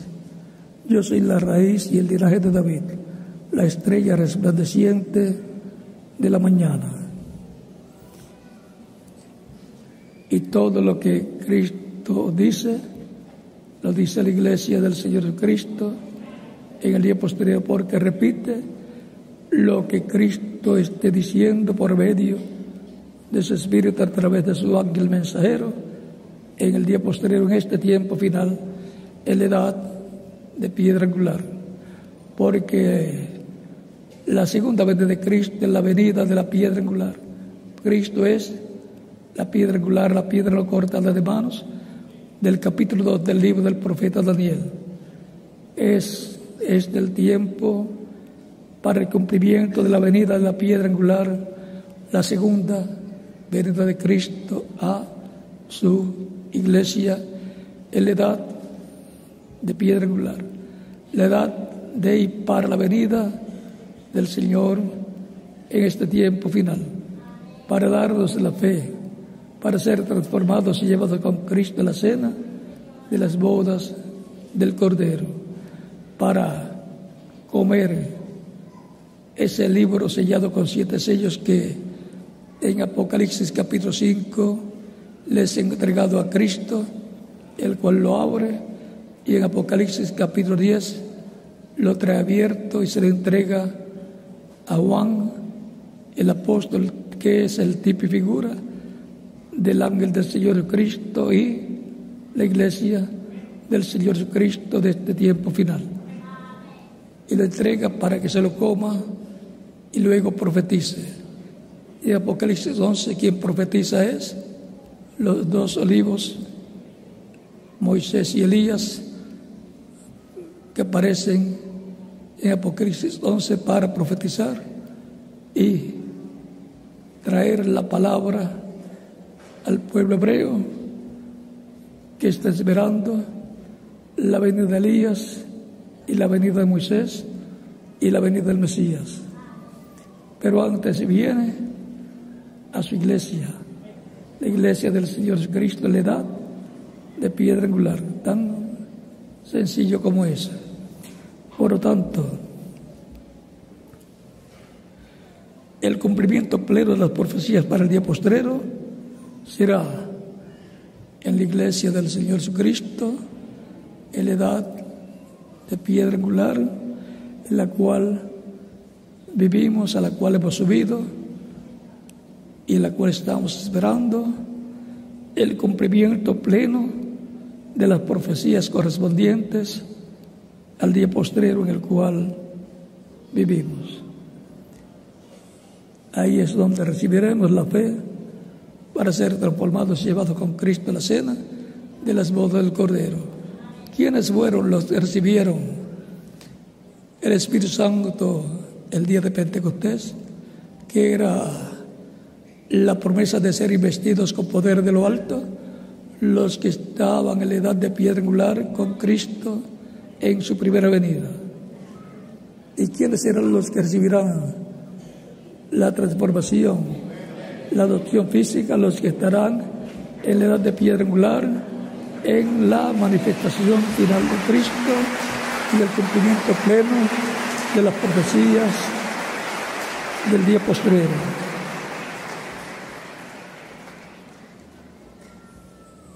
Hoy, domingo día de escuela bíblica de escuela dominical, queremos tener claro que las profecías del día postrero serán cumplidas en la etapa de edad de piedra angular en la iglesia del Señor Jesucristo y que es a su iglesia en esa edad en que Cristo vendrá en cumplimiento de su segunda venida y vendrá con sus, ángeles, porque el Hijo del Hombre vendrá en la gloria de su Padre con sus ángeles, y entonces pagará cada cual según sus obras, dice San Mateo capítulo 16, versos 26 al 29.